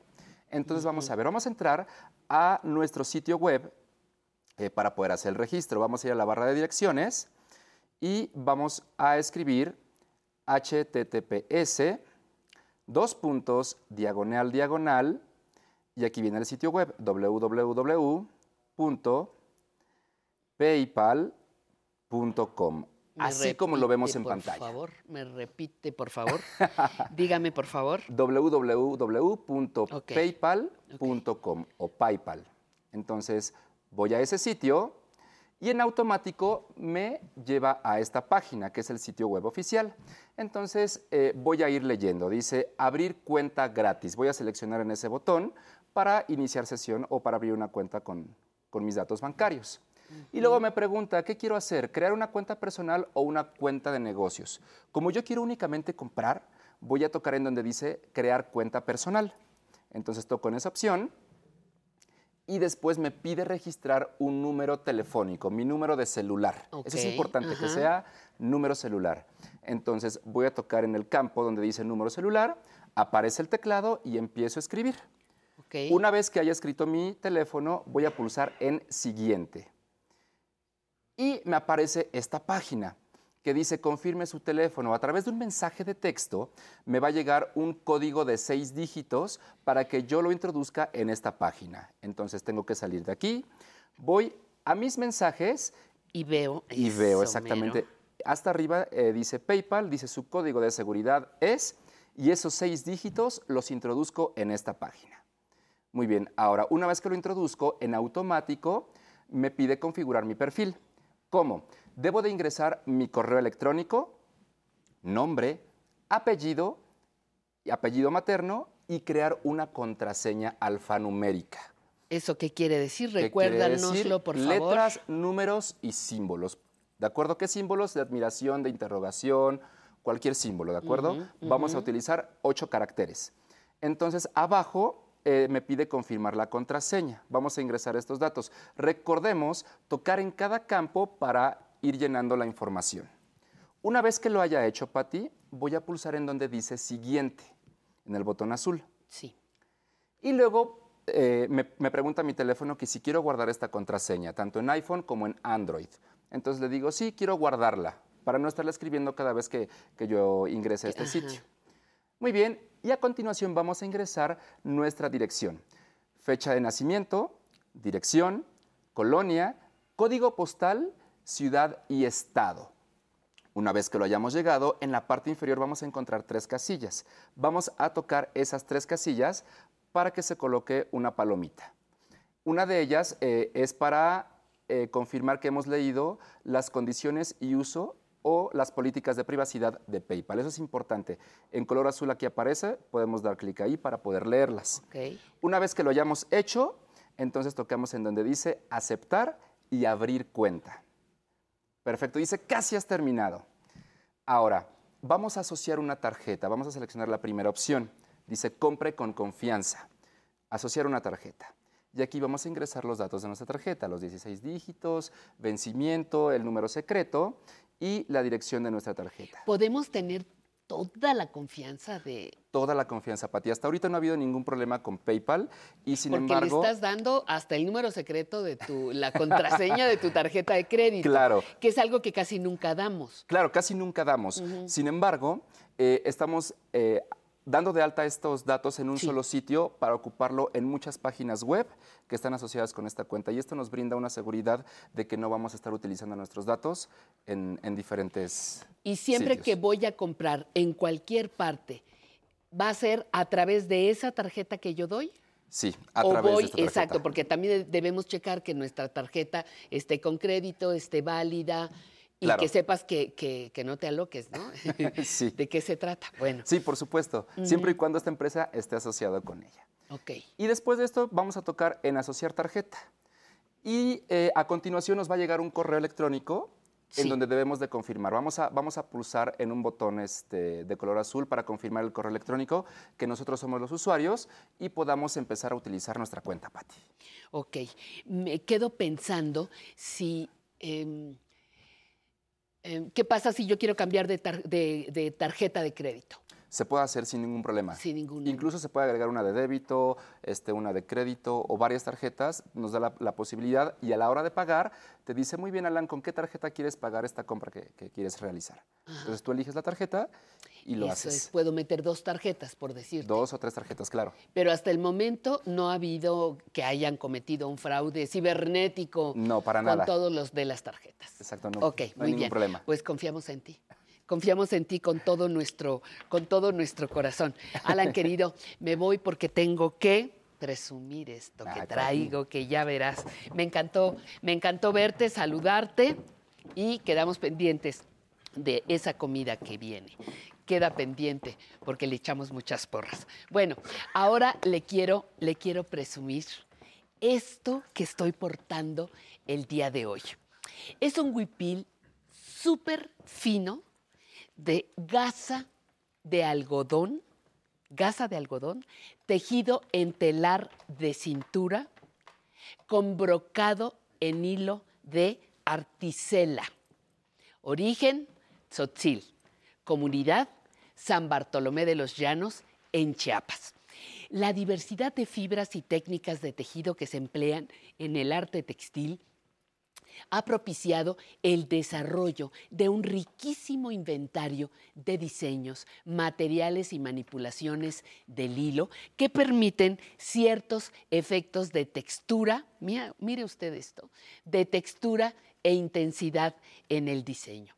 Algunas técnicas se prestan para la elaboración de motivos en pequeña escala, mientras que otras técnicas solo como los brocados eh, que vemos en este, en este huipil, eh, apropiados para los elementos, ¿verdad? Minuciosamente detallados en el repertorio de diseño, pero no por ello menos exquisitos. A este huipil lo complementan este par de aretes, por favor que aquí lo van a estar viendo, este par de aretes más aguas de plata ley 925. Y yo insisto, eh, este, este huipil es una belleza por donde quiera, por el frente, por atrás es exactamente igual y agradecemos a la tienda del Museo de Arte Popular sus facilidades para que yo pudiera portar el día de hoy esta belleza y presumírselas con mucho gusto.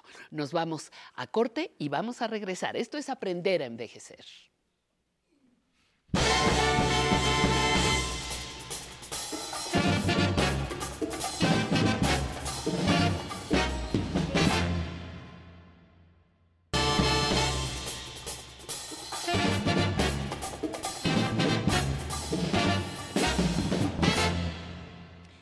Qué gusto que usted siga con nosotros. Viene la siguiente sección, no se la puede perder, entre letras e historias.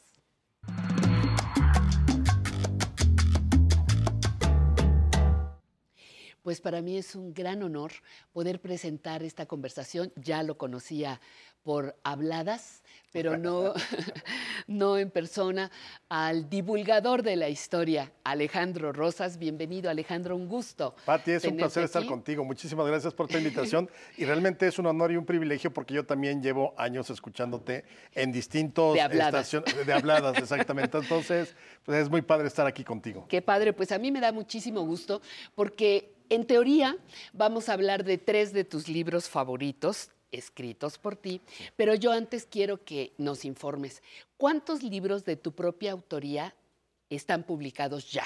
Yo creo que estoy cerca de los 30, todos de divulgación. Y mi primer libro publicado por Planeta fue en el 99. Entonces, pues, Hace eh, poquito, muy poquito tiempo. estamos ya 23 años, 22. Ujú. Todo sobre historia, básicamente. Todos sobre historia de México, todos. Tienes artículos también de opinión, has hecho investigación para diferentes eh, medios y Sí, mira, para TV UNAM he hecho cápsulas, eh, para Canal 22 también. Eh, hice para también algunas estaciones como W Radio, hago colaboraciones de historia, pero sobre todo el sentido de lo que yo he hecho como, como profesión es divulgación de la historia. Yo no soy académico, porque yo estudié relaciones internacionales, pero siempre me gustó la historia y creo que lo importante es tratar de contarla y de llevarla a un público general. Creo que esa es la, la ciencia básica o el principio básico de la divulgación de la historia. No inventar, porque para eso están los novelistas, sí. sino eh, a partir de pues, utilizar la, la propia historiografía y, y hacer investigación, plantearlo de un modo en que eh, tenga la historia un fin hacia el mayor número de gente posible. Pero ¿cómo cambiar la historia que yo veo que cuando tú haces divulgación y me cuentas unas cosas que yo no sabía de algún personaje como, como Benito Juárez o que me hablas de, de los amoríos, tienes por ahí un libro que habla de las bajas pasiones de los personajes históricos. eh, ¿Cómo, ¿Cómo crear, divulgar sobre una historia que parecía intocable? En Es- México parecía intocable. Claro, mira, yo creo que eh, lo importante es que la, eh, la desmitificación, es decir, quitarle a la historia los mitos que se construyeron sobre todo, Todo en el el siglo- merenguito, ¿no? Todo, Todo el ese merengue. merenguito que tiene O sea, encima. de pronto, por ejemplo, Juárez caía muy mal porque lo rellenaron de bronce y es tan interesante su vida, ya quitada de el benemérito y todo eso, es tan interesante y tan apasionada. Eh, por ejemplo, ahí en este libro de las 99 pasiones, pues, él les- le decía a Margarita, o sea, igual nunca te lo imaginas porque te imaginas cabeza de Juárez en Iztapalapa y pues jamás pensarías que él fuera alguien pues cachondón. Dulce, cachón. Y le decía a Margarita, te- terminaba sus cartas, te deseo Margarita, por ejemplo. Cuando, Entonces, estuvieron, cuando estuve en el destierro. en el destierro, exactamente, Ajá, sí, era muy cariñoso, Margarita. sí. Entonces, ese tipo de cosas creo, eh, lo importante de la divulgación es que yo no las desestimo. Quizá para la academia es más importante plantear el marco teórico, fechas. histórico, todo eso, pero para mí todo cuenta en la biografía. Al final, la historia es humana y la historia tiene pasión, tiene enfermedad, tiene dolor, tiene tristeza. eh, eh, exactamente. Entonces, creo que en el momento en que podemos acercarnos más a la vida de los personajes, desde luego siempre con pinzas porque es casi imposible reconstruir al 100%. Si uno ni siquiera puede reconstruir su propia, propia. historia, que es lo que yo siempre le digo a- en, en los foros donde participo. A ver, ¿tú, ¿qué persona podría, digamos, reconstruir su vida desde, digamos, ya los 10 años que ya estás, hoy ya estás más despiertos, pero yo soy del 69, a los 10 años ya más o menos me acordaba, pero yo no podría reconstruir mi vida día por día, la mía, no, no, no, desde entonces hasta ahora. ¿Qué te jamás, define? Momentos. 20, 30 momentos. eh, cuando te casaste, te titulaste, el primer trabajo, el- se, se muere alguien, algún familiar, te casas. Entonces, eso es lo que al final define al personaje. Por eso la construcción de un personaje tiene, obviamente, un proceso de investigación, pero también interpretación. Yo, la función un poco de este, de este espacio es recomendarle siempre al público la lectura de algún libro. Pero cuando te pregunté cuántos llevabas, yo dije 30 con Alejandro. Pues ¿por dónde? Por tus favoritos. Tú elegiste tres títulos. ¿Cuáles son y por qué son tus favoritos para que el público vaya entrando en materia? Sangre y Fuego, por ejemplo. Mira, Sangre y Fuego, yo de estos casi 30 libros, es la única novela histórica que he escrito. Es una novela de principio a fin. Eh, y es un triángulo amoroso eh, eh, en la época exactamente desde el asesinato de Madero hasta la caída, la toma de Zacatecas. Es decir, sería una novela de la, una nueva novela de la revolución, porque tenemos la de los grandes de, de los años 20 y 30, ¿no? Pero, ¿por qué me gustó esa? Porque primero es un ejercicio de ficción. nunca me había metido a la ficción. Entonces, por eso yo siempre digo, lean Sangre y Fuego, pero es una novela. O sea, y el triángulo Ajá. amoroso que existe ahí eh, es, es ficción y obviamente en un marco histórico que yo he estudiado muchísimo. Entonces, me- yo siempre dije, esa novela le escribí como si trajera flotis o salvavidas. ¿Por qué? Porque pues, estoy cómodo en el maderismo, en la época de la Claro, revolución. claro. Pero se vuelve particularmente especial para mí porque ahí pude contar la historia también eh, de mi bisabuelo Crispín Robles, que se levantó en armas para apoyar a Madero, lo aprenden, lo meten a Lecumberri, luego, después del asesinato de Madero, lo liberan y se levanta en armas contra Huerta. Entonces yo en esa novela cuento la historia de mi ¿Tu bisabuelo. bisabuelo? Sí, Crispín Robles, que se levantó en el cañón de Juchipila. Ahora, yo no sé, mi, abue- mi bisabuelo nunca dejó una carta donde dijera, me levanto por esto o por aquello. Entonces lo que hice es, a partir de los elementos biográficos que yo tengo de él, que no son muchos, pero son suficientes, yo le voy dando voz a través de lo que yo pienso de ciertos aspectos, de la familia, de la patria, todo eso. Entonces se volvió muy entrañable porque te voy contando una historia, una novela histórica, pero ahí meto como un personaje que sí existió, aunque sus pensamientos eh, vienen de otras reflexiones, mi bisabuelo. Entonces, por eso me gustó tanto es- ese primer ejercicio de, de ficción. ¿Y el de Cartas desde el Atlántico? Híjole, esa es una Ese lo historia... escogiste, ¿por qué? Es una historia increíble. O sea, el otro día estaba pensando en eso. Hay historias. Yo no soy muy místico, además, no soy cero místico, soy más bien un Ajá. escéptico, pero sí creo muchas veces en que las historias te encuentran. Sí. Y no necesariamente, o sea, tú puedes plantear, ah, quiero hacer este libro y pues lo haces. Pero de pronto hay historias que parece que te olfatean y llegan a ti. Esta sucedió así. Yo estoy más o menos por el 1999 en Parras, Coahuila, haciendo una investigación sobre Madero. Y entonces llego con un eh, descendiente de la familia Aguirre Bena- Aguirre Benavides, que había sido maderista, eh, su, su papá y sus eh, tíos. Y entonces ya hablamos de Madero, lo entrevisto, todo eso, y me dice, antes de que te vayas te voy a enseñar una cosa. Entonces se mete, unos minutos después regresa y desdobla un mapa.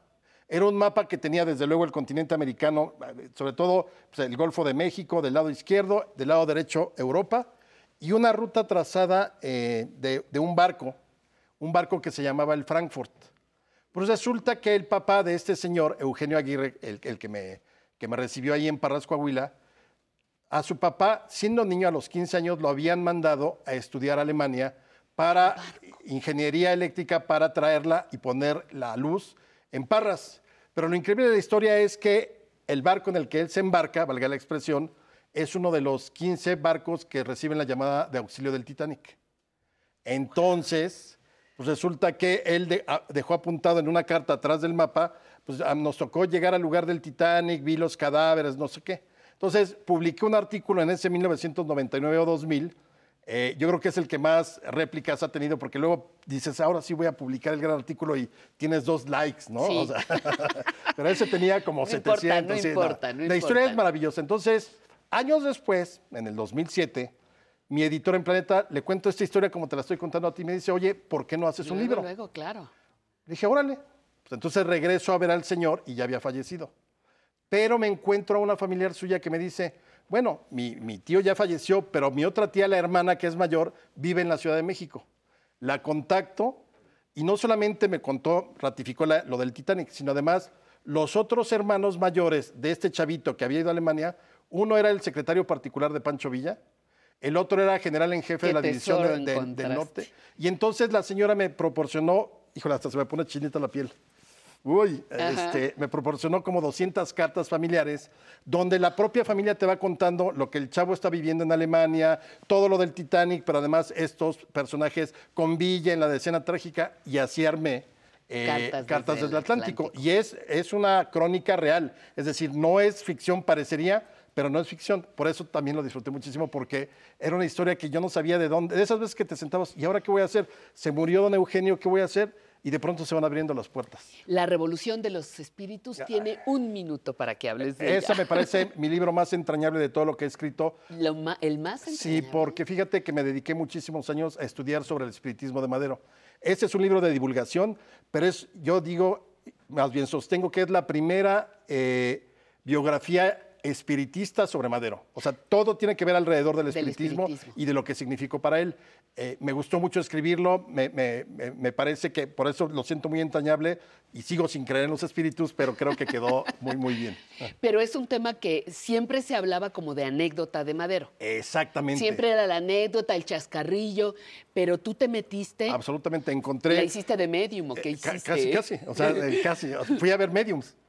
No para, que, me trajera Madero, sino para que me explicaran un poco la línea de, de- donde venía. Mira, eh, fue una gran, una, una gran conversación con este medium hasta que me dijo, ya, o sea, muy bien, muy, muy como era el, el- el espiritismo de Madero, hasta que me dice que los mayas evolucionaron en delfines. Y dije, aquí cortamos la conversación, aquí se acabó.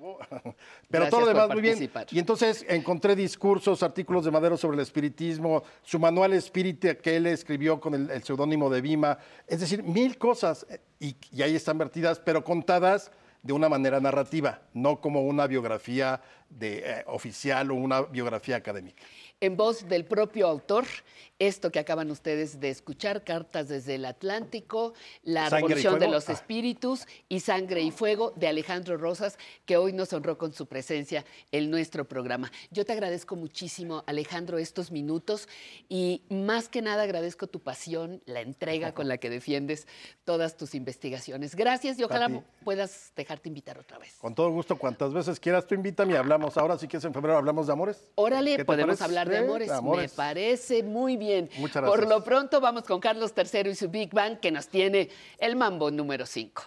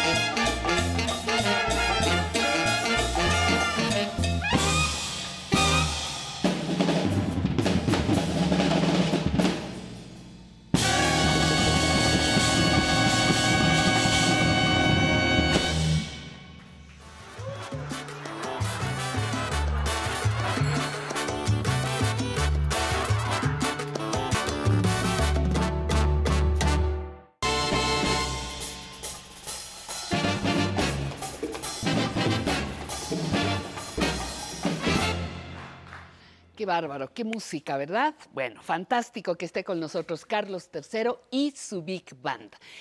¿Qué tenemos para la tercera hora? Recuerde que esto es aprender a envejecer. Estamos desde la Ciudad de México. Mire, nos falta presentarle un oficio, peluquero, no falla. Recuerdos vivos con Emilio nos traerá nada menos que al pintor Rafael Cauduro. Quiero sentirme bien, estará con nosotros Cristina Pintos. Ella es psicogerontóloga y tanatóloga con el tema súper. El espejo no sabe quién soy. Hoy le invito a que no se pierda este tema y tampoco se vaya a perder lo que sigue. El sensei nos va a meter la pancita, dice, esta que nos salió ahora con el pavo. Vamos a la siguiente sección, en movimiento.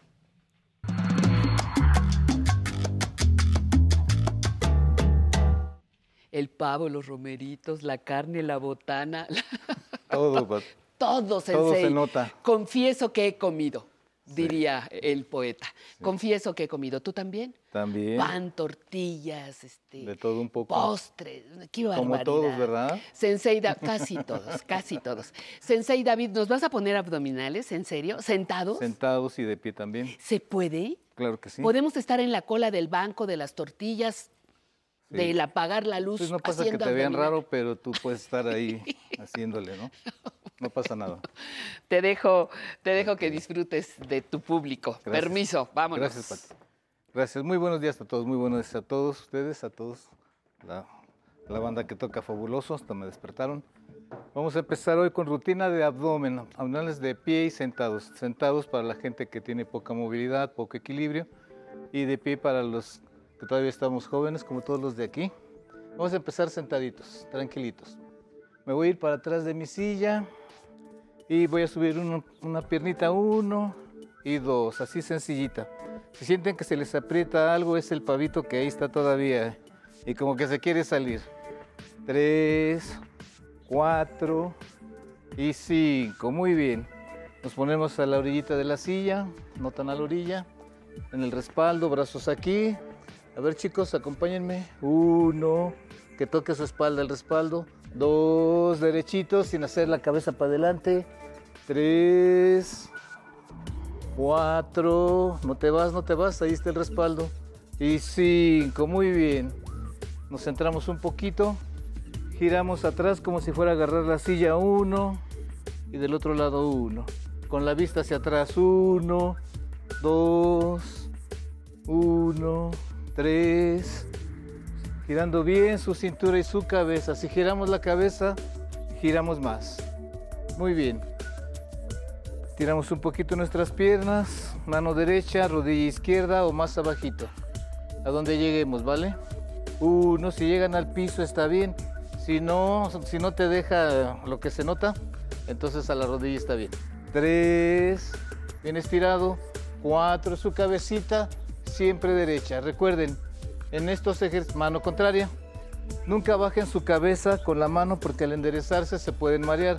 Vista al frente, uno, como viendo al piso, pero sin agacharse. Dos, tres, ah, para que se toquen mejor, cuatro y cinco. Muy bien. Los dos, uno y abrimos, que se estire todo. Ay, ya el saxofón ya me tiene todo jorobado. Dos, tres, cuatro, ¿sí o no, maestro? Y cinco, muy bien. Vamos a hacer un poquito para atrás, otra vez. Estiro y recojo rodillas arriba. Uno, dos, tres, cuatro y cinco. Muy bien. Ahora vamos a hacer de pie. Si tenemos problemas de equilibrio, recuerden, de la mesa, de una silla, nos acomodamos. ¿Vale? Siempre cuando tenemos una cirugía, que estamos con problemas de oído, que nos mareamos, siempre lo importante es agarrarse, tener un soporte.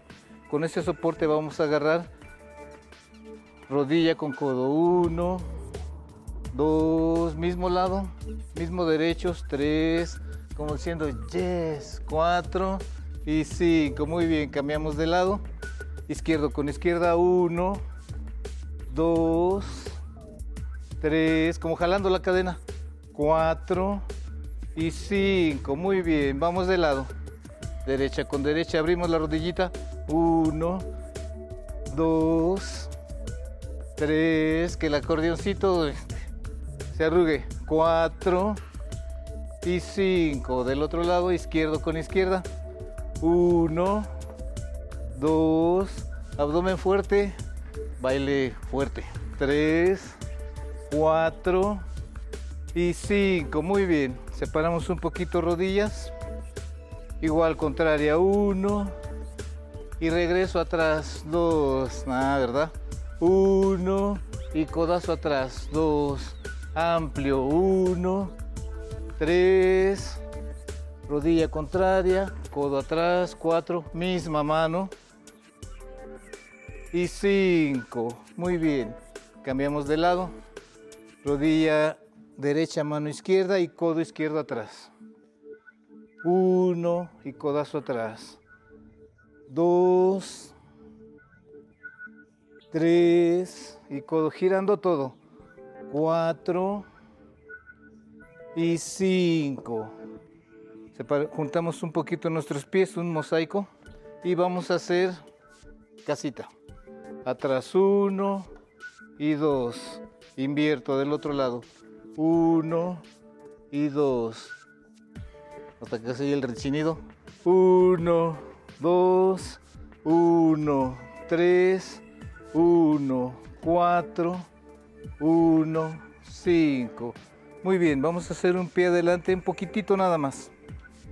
Vamos a subir mi mano. Derecho con derecho, jalando así. Y con rodilla adelante, uno, dos, pueden hacer en el mismo lugar, tres, cuatro y cinco. Y cambio de lado, izquierdo con izquierdo, uno, dos, trabajamos cadera, trabajamos rodilla, pero sobre todo nuestro abdomen, cuatro y cinco, muy bien. Como ya están cansados, derechitos, dejamos caer uno y uno. Como deslizando la mano hasta donde llegue, sin inclinarse. Uno, dos, uno, tres, uno, cuatro, uno, cinco. Ya que movimos la cadera, Flexionamos un poquito rodillas. Voy a girar y empujar a la esquina. Uno y regreso. Dos, regreso. Tres y cierran el puño. Cuatro, hacen más fuerza. Pero tranquilitos. Cinco. Si no, luego no van a poder bailar. Otro lado. Uno y regreso. Dos. Tres. Cuatro y 5. Muy bien. Ahora vamos a... Siempre recuerden el apoyo importante. Subimos la pierna recta 1 a donde llegue. 2, 3, 4 y 5. Del otro lado. A donde lleguemos está bien. 1. El chiste es que la pierna esté derechita. No duele en la rodilla. 2, 3, 4 y 5. Muy bien. Y el último, giramos. 1, 2, 1, 3. Como el agogo que vamos a ver el miércoles. No se lo pierdan, va a estar bien divertido. 4 y 5. Muy bien. Inhalamos aire y exhalamos. 1, 2 y 3. Recuerden, en el programa siempre vamos a usar una sillita, pero debe ser rígida, estable. De las plegables nunca. ¿ok? Siempre en casita, una silla segura. Y con estos ejercicios terminamos. Gracias al público, gracias a la orquesta. Sí, nos vamos a ver medio raros en la fila. Bravo, Sí. Sensei. Nos vamos a ver medio raros, ¿no? Ahí haciendo. Pero no importa, no importa. Que- Muchísimas gracias, mi querido Sensei. ¿De qué, Pati? Gracias Gracias a a todos ustedes, ustedes. por estar con nosotros en este espacio. Gracias por su confianza, por su tiempo, que es muy valioso. Y ahora le invito a que conozca el oficio de peluquero.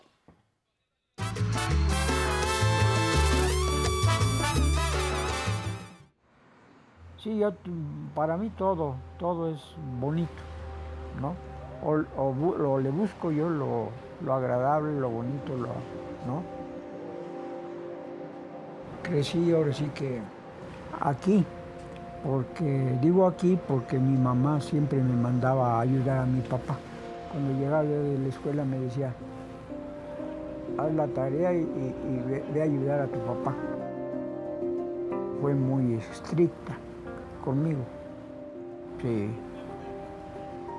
Gracias a Dios, gracias a mi madre, soy lo que soy. Sí, sí, aquí en la peluquería. Aquí en San Luis, este, 121B. Ya, ya desde 1932 la puso, la puso mi, mi papá. Pues siempre la, he visto y la veré este, bonita, ¿no? Porque yo siempre he estado aquí.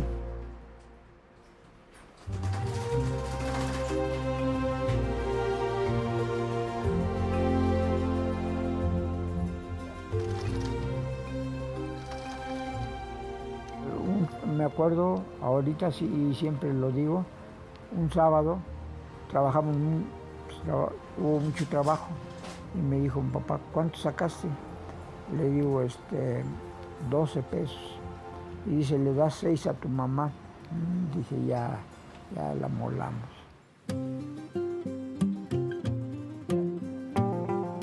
Y siempre, siempre me quedó ese, esa idea de que tenía yo que dar casi la mitad de mi sueldo. Que no, pero de todos modos era como una, un gasto. Sí, es parte de la vida, ¿no? No, no, yo fui el único que no se casó, porque yo me quedé a mantener a, mi- a mis padres. Ya se me, se me murieron, pues ni modo. No, no, no le echo la culpa a ellos, pero, pero alguien los tenía que mantener, ¿no? Y como yo era el, el, este, pues, el hijo que no se casó, pues sobres, ¿no? Pero sí, me, por eso aquí siempre tengo a mi padre. Y en la casa de ustedes a mi madre y a mi padre, ¿no? Y por eso no he querido moverle, ¿no? Porque todo el mundo dice, no, pues hay que, hay que blanquear y que hay que... No, no, no. Déjalo, déjalo como está.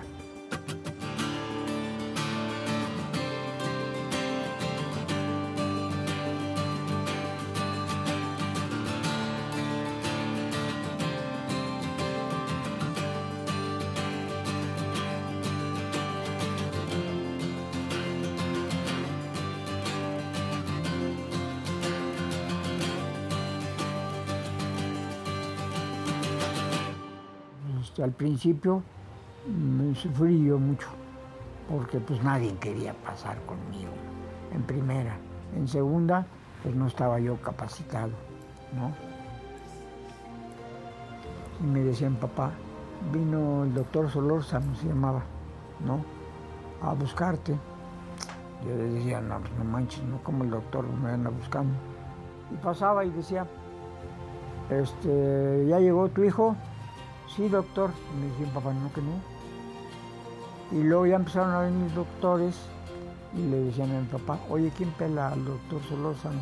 Mi hijo, ¿me puede pelar a mí? Sí.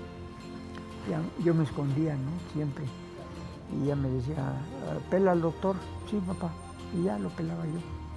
Pero eh, eh, ahí fue donde empecé yo a sentirme pues, más, más ancho, ¿no? Más, con más capacidad.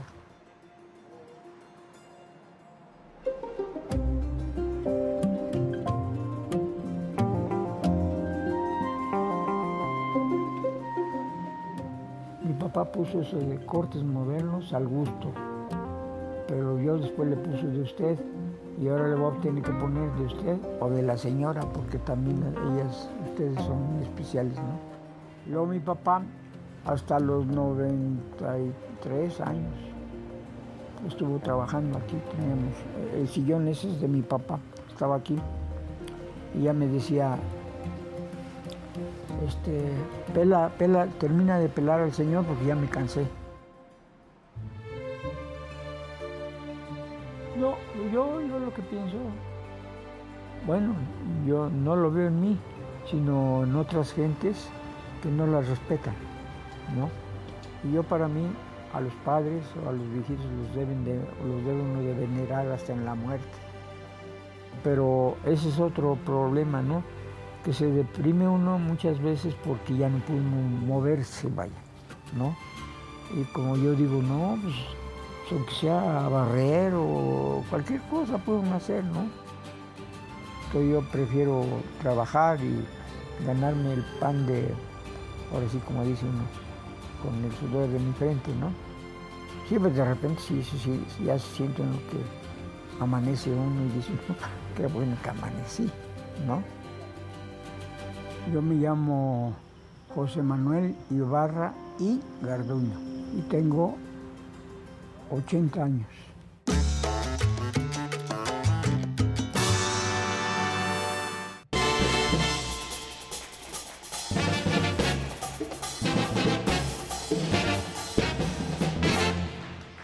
Continuamos aquí en Aprender a Envejecer. Quiero sentirme bien. ¿Y usted?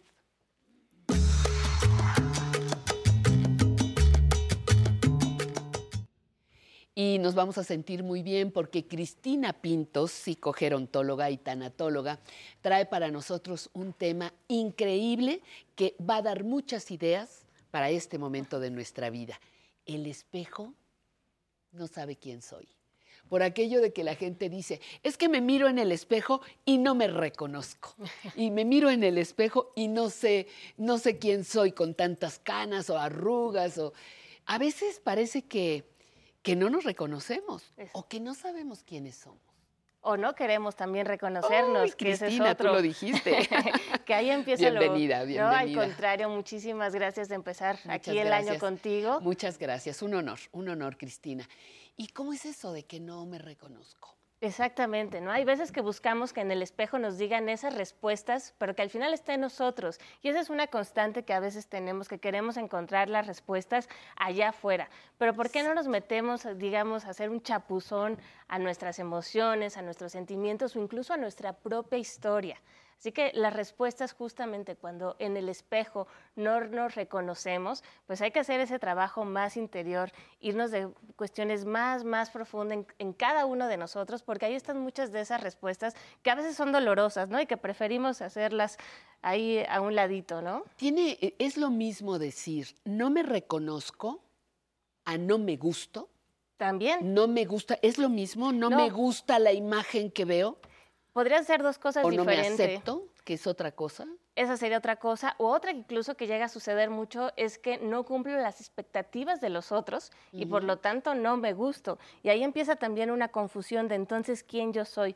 Soy Ujú. quien yo quiera ser, tengo que ser en función a lo que los otros esperan también de mí. Y ahí empieza mucha esa eh, duda en cuestión a quién soy realmente. Por aquí el ejercicio es por precisamente el podernos ver a los ojos, poder ver en ese espejo cuando yo no me reconozco es de todas formas algo estoy viendo y qué es lo que hace que yo no me reconozca. Así que digamos Claro. que ahí está en ese sentido la, la- la prueba que tenemos que estar, eh, hacer ese, como decía, ese ejercicio a nuestras emociones, a nuestra historia.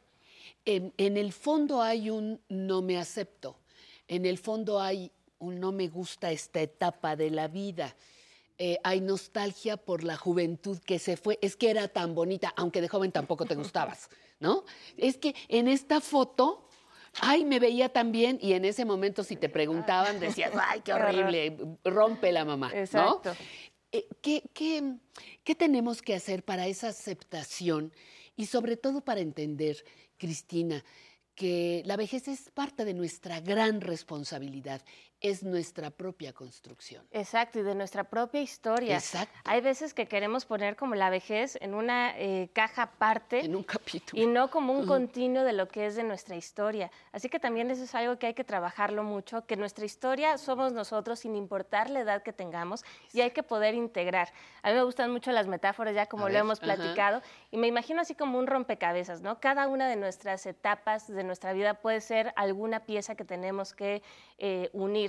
Así que, ¿qué pasa cuando yo logro ver el rompecabezas completo? Puedo integrar lo que ha sido mi propia historia de vida y a partir de ahí también aceptarme, porque a lo mejor lo voy a poner así, si yo de joven fui muy rebelde, muy traviesa, no me gustaba que me dijeran qué hacer, eso que fui en mi adolescencia es lo que también eh, me va a hacer ser la persona que soy hoy.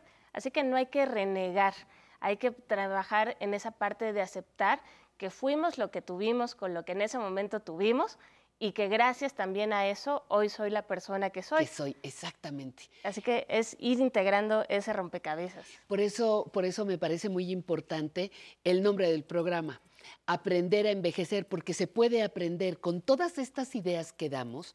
Las personas que son mucho más jóvenes, eh, pienso en los 40, plataforma de despegue, como le llamo, 40, 50, que pueden prepararse para llegar a esta etapa. Y cuando ya estamos en esa etapa, también podemos seguir aprendiendo de nuestra propia historia. Totalmente. ¿Por qué, por qué pareciera, eh, creo que es un asunto social, pero la pregunta es obligada, ¿por qué tanta gente llega creyendo que va a caer al bote de la basura cuando llega la vejez? Algo que también que ahorita decíamos es qué tanto nos conocemos. Yo tengo Ah, la teoría que en la medida en la cual nos conocemos más, menos sufrimos. Eso no significa que no voy a tener momentos de tristeza, que no me voy a enojar, pero sí voy a saber qué hacer con esos sentimientos o esas situaciones que a mí me eh, afligen, que a mí me preocupan, ¿no? La vida no es, como dicen, miel sobre hojuelas, sino es qué hacemos ante esos obstáculos, ante esos tropezones, ante esas pérdidas que a lo largo de nuestra vida también vamos a tener. Y eso es lo que me va a, a generar tener como más de dónde agarrarme para cuando llegue a esta etapa de la vejez, que no necesariamente todos son pérdidas, ¿no? Pero Ay, no, no, no, por favor, ya sabes que no soy enemiga de eso. Exacto. Pero como bien decías, en esta etapa, ¿no? De los 40, 50 años, y yo me atrevería a decir que de toda 60 la vida. sí, sí. Y desde que somos chiquitos, como yo luego lo hemos platicado, Ujú. pues no solo estamos creciendo, a los cinco años estamos creciendo, pero también estamos envejeciendo. Así que si empezamos a cambiar ese chip, que si a lo largo de desde que somos niños estamos también envejeciendo, pues también el día de mañana voy a tener más recursos para saber yo quién soy cuando llegue ese momento eh, de la vejez. Y no tanto es, ah, yo fui, o como dicen el señor y la señora lo era, es que yo era, Mm, es que yo era. Así que es, bueno, yo lo era, pero lo sigo siendo de una manera a lo mejor diferente y también está bien. Pero hay que tener esa capacidad para ir integrando esas piezas del rompecabezas, como, como decía, y que en la medida en la cual me identifico conmigo mismo, pues voy a tener más de dónde agarrarme emocionalmente para lo que viene en mi vida. Eh, yo te decía que desde tu punto de vista, te preguntaba desde tu punto de vista, ¿qué hace que tengamos tanto miedo de llegar a la vejez? Eh, yo siento que una de las cosas, y lo acabamos de hablar esta mañana con, con la primera entrevista, la conversación primera del programa, sobre tenemos que cambiar la idea de que la vejez es el final de la vida. Vamos a estar más tiempo de viejos que de jóvenes. Exacto. ¿Por qué llegamos tan derrotados? Sí, se tiene esa idea que la vejez es la última etapa de la vida, pero no necesariamente. Hay niños que fallecen, hay adolescentes que fallecen, Claro. adultos, etcétera, ¿no? Así que hay que ver que la vejez es una etapa más de la vida y que es la más larga. Que cuando yo Es les la digo, más larga. a lo mejor vamos a vivir 40 años de la vejez, es, ¿qué? ¿Cómo? No, ¿Cómo? no, no, Ajá, como que nos cuesta trabajo ahí eh, entenderlo, pero hay esa asociación justamente que creemos que los viejos mueren, pero no necesariamente. Y algo que en mis investigaciones, en la consulta, en el café, en el día a día, que de repente ahí me pongo a preguntar, es curioso escuchar que dicen, no le tengo miedo a envejecer, sino le tengo miedo a la muerte. Así que es también trabajar Claro. ese tema como de lo que nos... que ajá. Exactamente, ¿no? ¿Qué nos genera la muerte? ir haciendo las paces un poco, ¿no? Pero, pero el miedo a la muerte es por un miedo infundido de que te vas a condenar, vas a andar, bla, bla, bla. ya ves que muchas filosofías religiosas te, te asustan, es una forma de control desde mi punto de vista, pero se le tiene muerte- miedo a la muerte por lo que suponemos que habrá después O por lo que no sabemos. o por lo que no sabemos.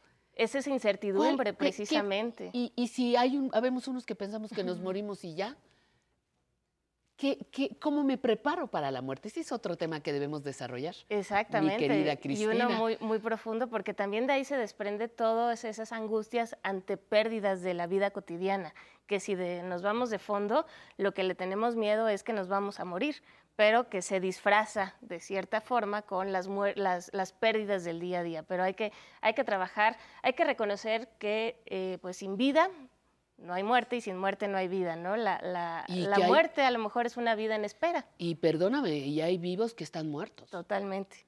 Y yo, yo creo, eh, un día tuve el honor que un amigo radio escucha, en este momento no recuerdo, radio escucha, eh, televidente, en este momento no recuerdo su nombre, nos trajo su libro y nos dijo, el libro se titulaba ¿Cómo llegar vivo a la muerte? Exacto. ¿no? Y eso me parecía bellísimo, porque hay quien, si, si vamos a vivir 10, 20, 30 años, primero, qué bueno que llegamos a la vejez. Y vamos a vivir 20, 30, ¿cuántos? No sé. ¿Cómo los quiero vivir? Porque como, como, como mueble, espe- sentados esperando la muerte, a ver cuándo llega, viendo pasar la vida ahí abajo en el balcón, ¿cómo le hacemos?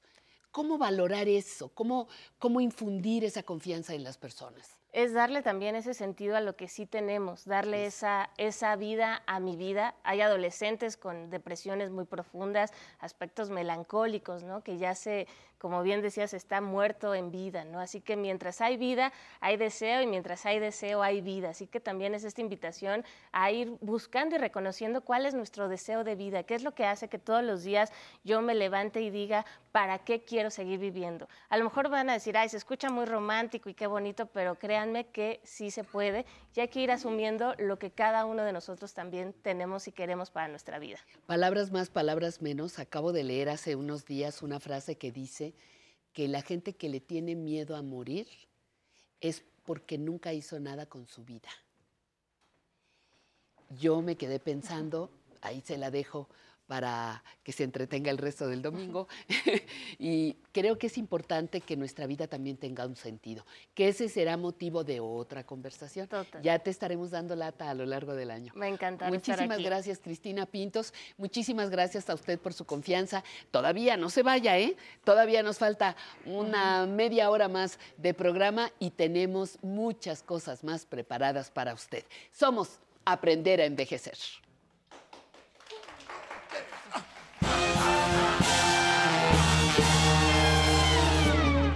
¡Libre!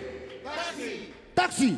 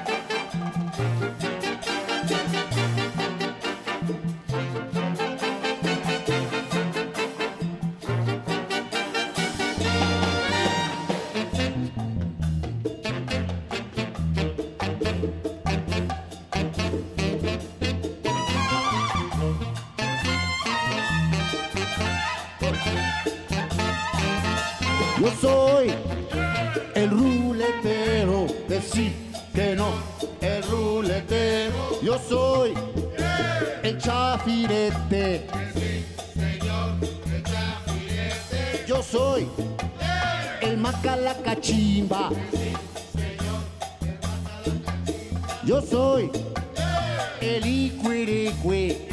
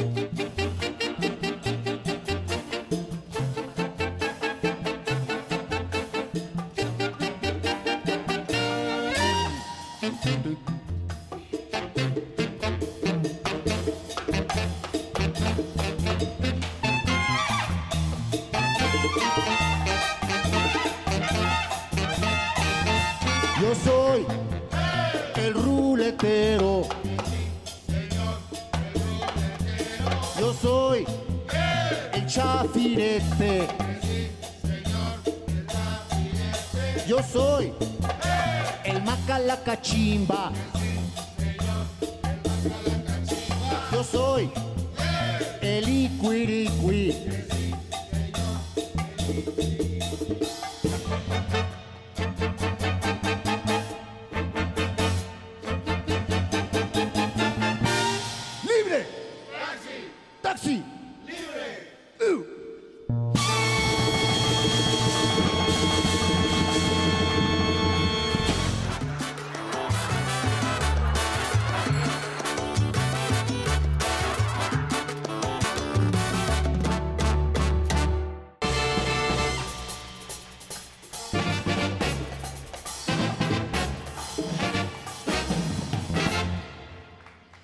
¿Cómo están? ¿Cómo están? Me da muchísimo gusto que sigan con nosotros. Somos Aprender a Envejecer y le quiero dar las gracias a los amigos y a las amigas que nos han eh, honrado con su atención y sobre todo con sus mensajes a través de las redes de muchas partes eh, del mundo y de nuestra ciudad nos han, se han reportado. María de Jesús Mendoza de la Venustiano Carranza, María Aurelia Rojas, como siempre, desde Azcapotzalco, Anel Jiménez está desde Chimalhuacán, Yolanda Pérez Liñán, le gusta mucho nuestro programa, Silvia Leticia Fernández Quirós dice qué buena manera de empezar el programa con un mambo. Perfecto, muchísimas gracias. Buen día, lista para aprovechar al máximo su maravilloso programa. Tengo 56 años y quiero aprender a envejecer. Esto nos dice Mariluz Mejía. Tenemos además eh, mensajes de Isabel Castillo, de Nancy Rodríguez, de Milena Larson, que nos está viendo desde Wisconsin, en Estados Unidos. Em, Malegula. Malegula Lunática Lunática manda saludos a todo el equipo. Olivia Ortiz desde Bogotá, en Colombia. Y Toñi García, Toñi García Martín desde Sevilla, en Andalucía. Eso es una maravilla. Le quiero mandar un saludo a Belén Tercero, que seguramente está viendo nuestro programa. Le agradezco que esté con nosotros. Eh, felicitaciones para, para el programa. Silvia Romero Pinacho, yo paso tu mensaje para que inmediatamente te tomen en cuenta.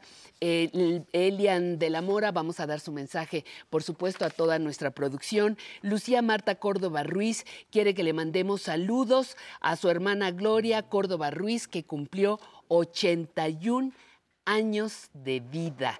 ¿eh? Así que le damos, Le damos un saludo. Margarita Galvez Rodríguez, Rodríguez le manda saludos a su amiga Tita, que vive en España y que espera se recupere porque le dio COVID.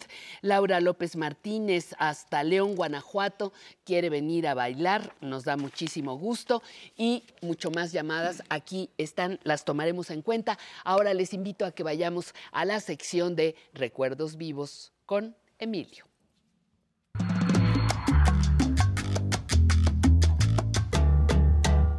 Y el tal Emilio no es, es nada menos. El tal Emilio es Emilio Cárdenas del Orduy. Emilio, ¿cómo estás? Muy buenas bien, Pati, Tardes, encantada de verte. Qué gusto reencontrarnos. Igualmente. Muchas y mira, gracias. quiero aprovechar Aprovecha. este programa Sí. para recordar la razón por la cual tú me invitaste a este programa. No me digas, yo fui la culpable. Tú eres la culpable. Híjole, ya lo sabe Porque todo este el es, mundo. es tan breve nuestro programa que lo que es el programa es una invitación para que el- tu increíble auditorio, después de lo que conversamos y ven, pues se vayan a, a ver cosas más importantes, que se metan a la computadora, ya todas conocen, claro, buscar más datos sobre el personaje que cual, el cual recordamos. Y en este caso muy especial, yo les pediría que fueran a dos lugares o a tres lugares a ver la obra de este personaje, que es uno de los grandes pintores de México, de la historia de la pintura mexicana, y que vayan a ver su obra en la Suprema Corte de Justicia, en lo- el metro Insurgentes, en, que en los dos lados del metro están una obra mural de él, toda una escalera en la Suprema Corte de Justicia y una última obra mural que ha hecho en la calle, fíjate qué interesante, de Veracruz, de esquina con Acapulco. Ajá. Se unen. Allá en la Condesa. En la Condesa. Es Rafael Cauduro, un escritor, un pintor excepcional, verdaderamente orgullo de nuestro país. Ya cumplió 70 años. Yo luego al final... Ya es de nuestro equipo. Ya nuestro equipo. Le mandamos un saludo a Rafael. Un, ah, un personaje dentro de la cultura mexicana excepcional.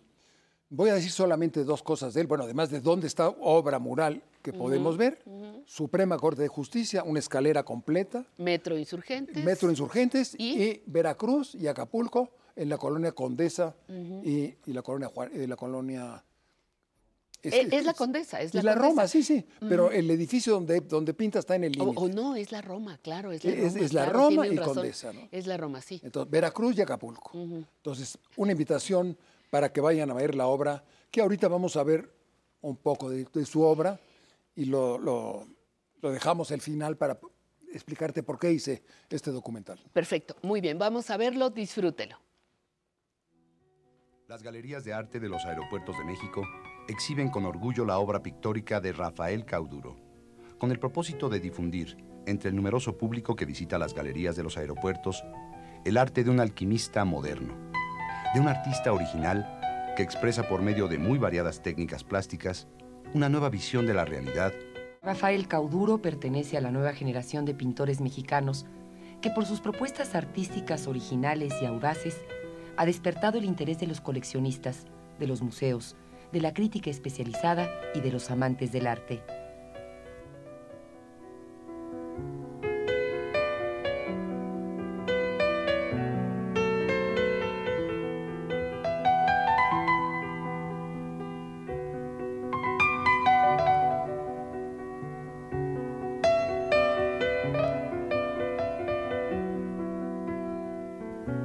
Rafael Cauduro nació en la Ciudad de México en 1950. Se formó como arquitecto y diseñador industrial en la Universidad Iberoamericana. Hace 16 años presentó su primera exposición en la Galería de la Casa del Lago de la Universidad Nacional y desde entonces su obra ha recorrido el mundo y las principales galerías de México. Museos importantes de nuestro país y del extranjero han adquirido su obra. Su última exposición en nuestro país fue presentada en el Museo de Arte Moderno de la Ciudad de México en la primavera de 1991. La pintura de Rafael Cauduro se caracteriza por el dominio que posee en el manejo de la realidad y del tiempo para dejarnos la sensación de que estamos en presencia de un eco visual de las cosas. La obra de Cauduro establece una poderosa y auténtica corriente de comunicación con el espectador por medio de una pintura de carácter figurativo, de estilo hiperrealista, que por su notable perfección formal y el hábil uso de técnicas mixtas, produce muy logrados efectos de ilusión, que sin embargo nos permiten conocer de una manera más radical y profunda los objetos que representan.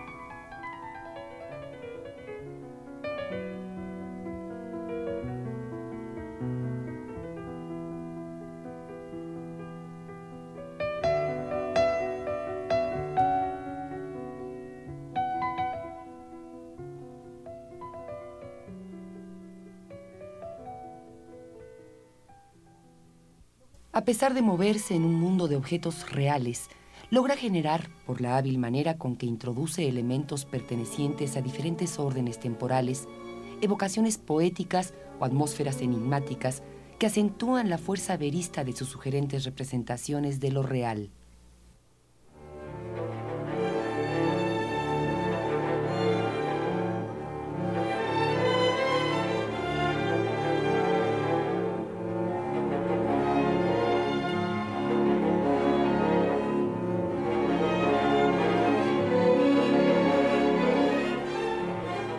Juego simultáneo, dentro de la superficie del cuadro, de dos o más diferentes planos de significación, crea una nueva realidad absolutamente original, que deja libre al espectador para interpretar de múltiples maneras la riqueza de las propuestas que el pintor ofrece al combinar las imágenes que integran sus sorprendentes visiones superrealistas.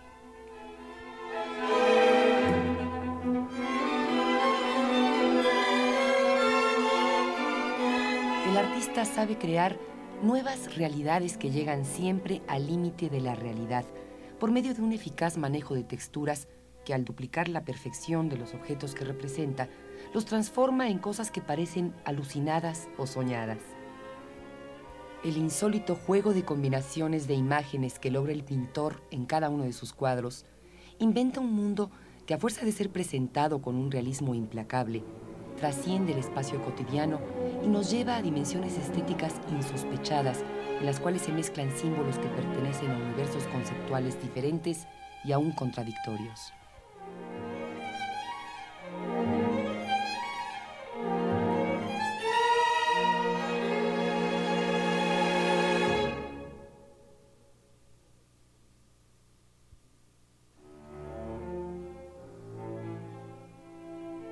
Sus obras proponen unas imágenes que siempre están transformándose en otra cosa, metamorfoseándose en un objeto diferente. Mujeres que se mimetizan con una pared. Azulejos que soportan a una clásica figura del arte antiguo. Un anuncio publicitario de Calvin Klein se convierte en el martirio de San Sebastián. Una mujer desnuda surge del metal oxidado de una locomotora de ferrocarril.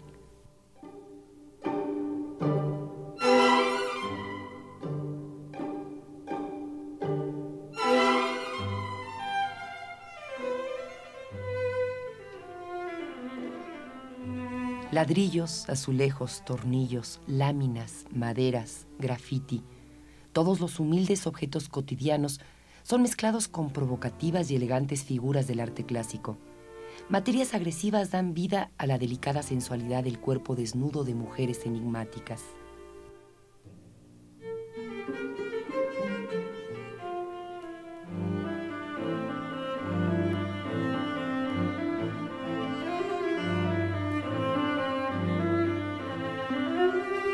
Rostros, huellas de rostros, rostros que se pierden, se esfuman o nacen de la materia, imágenes que se desvanecen o toman cuerpo sobre superficies cotidianas trabajadas lentamente por el paso del tiempo.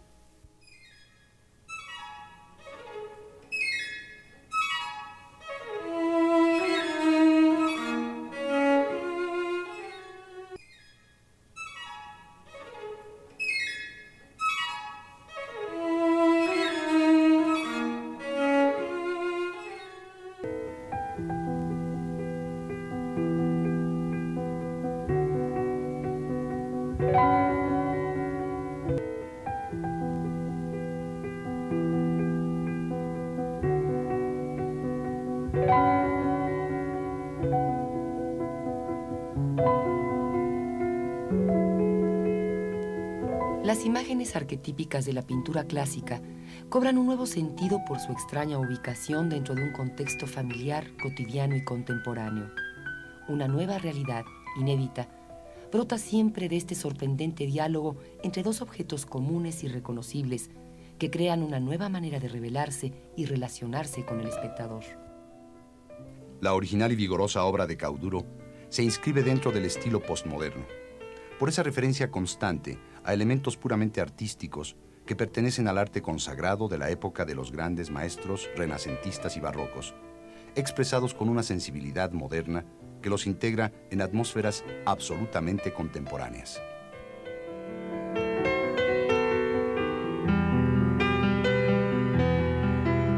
Su estilo inconfundible ha sido considerado como realismo matérico por el peso que tienen en sus creaciones las representaciones de texturas oxidadas, de materias profundamente trabajadas por el tiempo y por los elementos naturales, agua, viento, tierra y fuego.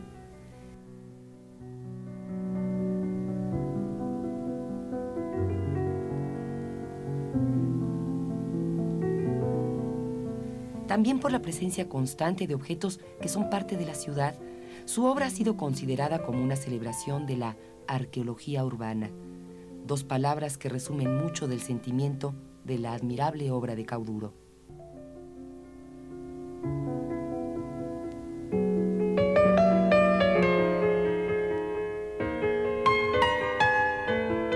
El mismo pintor ha dicho refiriéndose a su pintura. En toda mi obra existe la mentira o la ilusión, productos del manipuleo que hago del tiempo en mis cuadros. Con respecto a los materiales que empleo en mis obras, siempre los seguiré mezclando para ofrecer una mitad real, que es ilusión, y otra, que es real.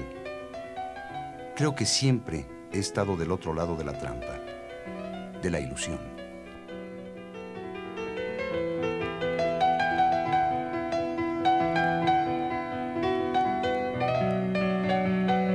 Este es el mundo plástico de Rafael Cauduro, un alquimista que enriquece con su obra el panorama del arte moderno mexicano.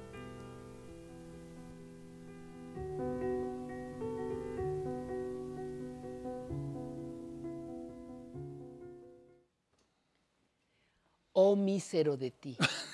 Ay, infeliz. eh. Oh mísero de ti, haciendo estos trabajos. Pues mira, sí. Conociendo a es- estos personajes. Eh, Un privilegio absoluto conocer a un hombre tan extraordinario como Rafael.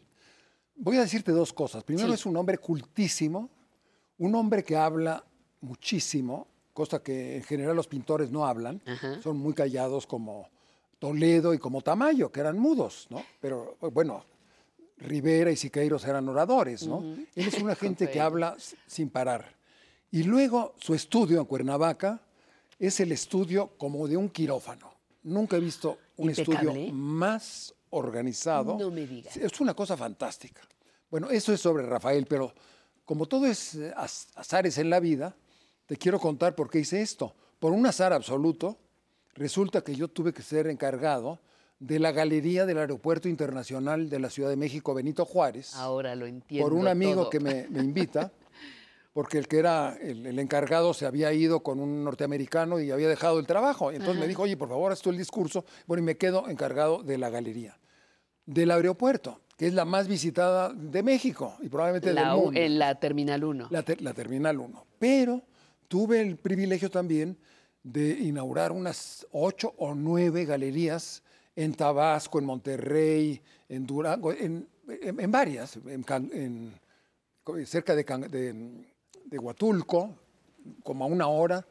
Inauguramos galerías para que la gente que viaja pues vea arte de- en- mientras está esperando que Claro, llegue el avión. ¿no? Que son mucho, mucho tiempo de Es espera. mucho tiempo, sobre todo con tus cuatro horas para esperar a que llegue tu hija. O cambios ¿no? de avión Cambios. o cosas así. Y entonces, pues, una de las cosas que he hecho en mi vida, que me gusta mucho, es haber hecho un sistema de galerías en los aeropuertos de la Ciudad de México para que nuestro público, como estoy seguro van a hacer, se metan a la computadora a ver al señor Rafael Cauduro, que vean su obra, y visiten esa obra tan importante y conozcan por dentro la Suprema Corte de Justicia, donde hay otros muralistas, entre ellos grandes murales de Orozco y, y de otros pintores, y luego el que lo han de conocer, que es la estación del metro Insurgentes, eh, que está dedicado al metro de Londres y al metro de París, como si fueran retratos. Es una obra maravillosa.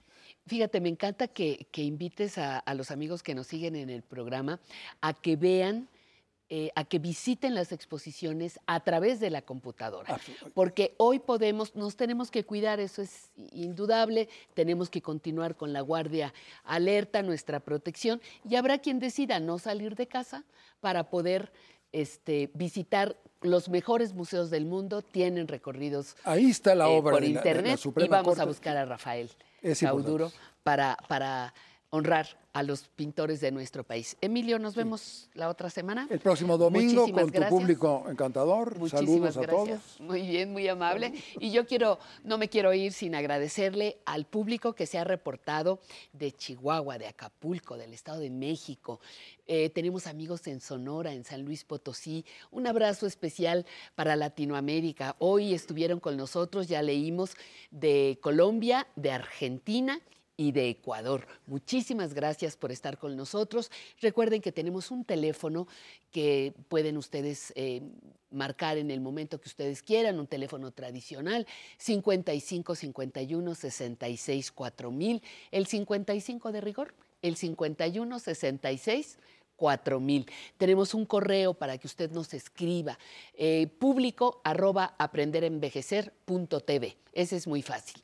Y vamos a despedirnos con música. Queremos irnos bailando, celebrando la vida, no se le olvide. Tenemos que llegar vivitos y coleando a nuestra muerte, ¿no? Como lo hablamos el día, el día de hoy. Así que Carlos III y su Big Band tienen esto que se llama Rico Mambo.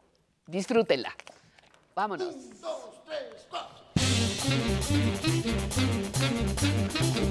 Qué フフフフ。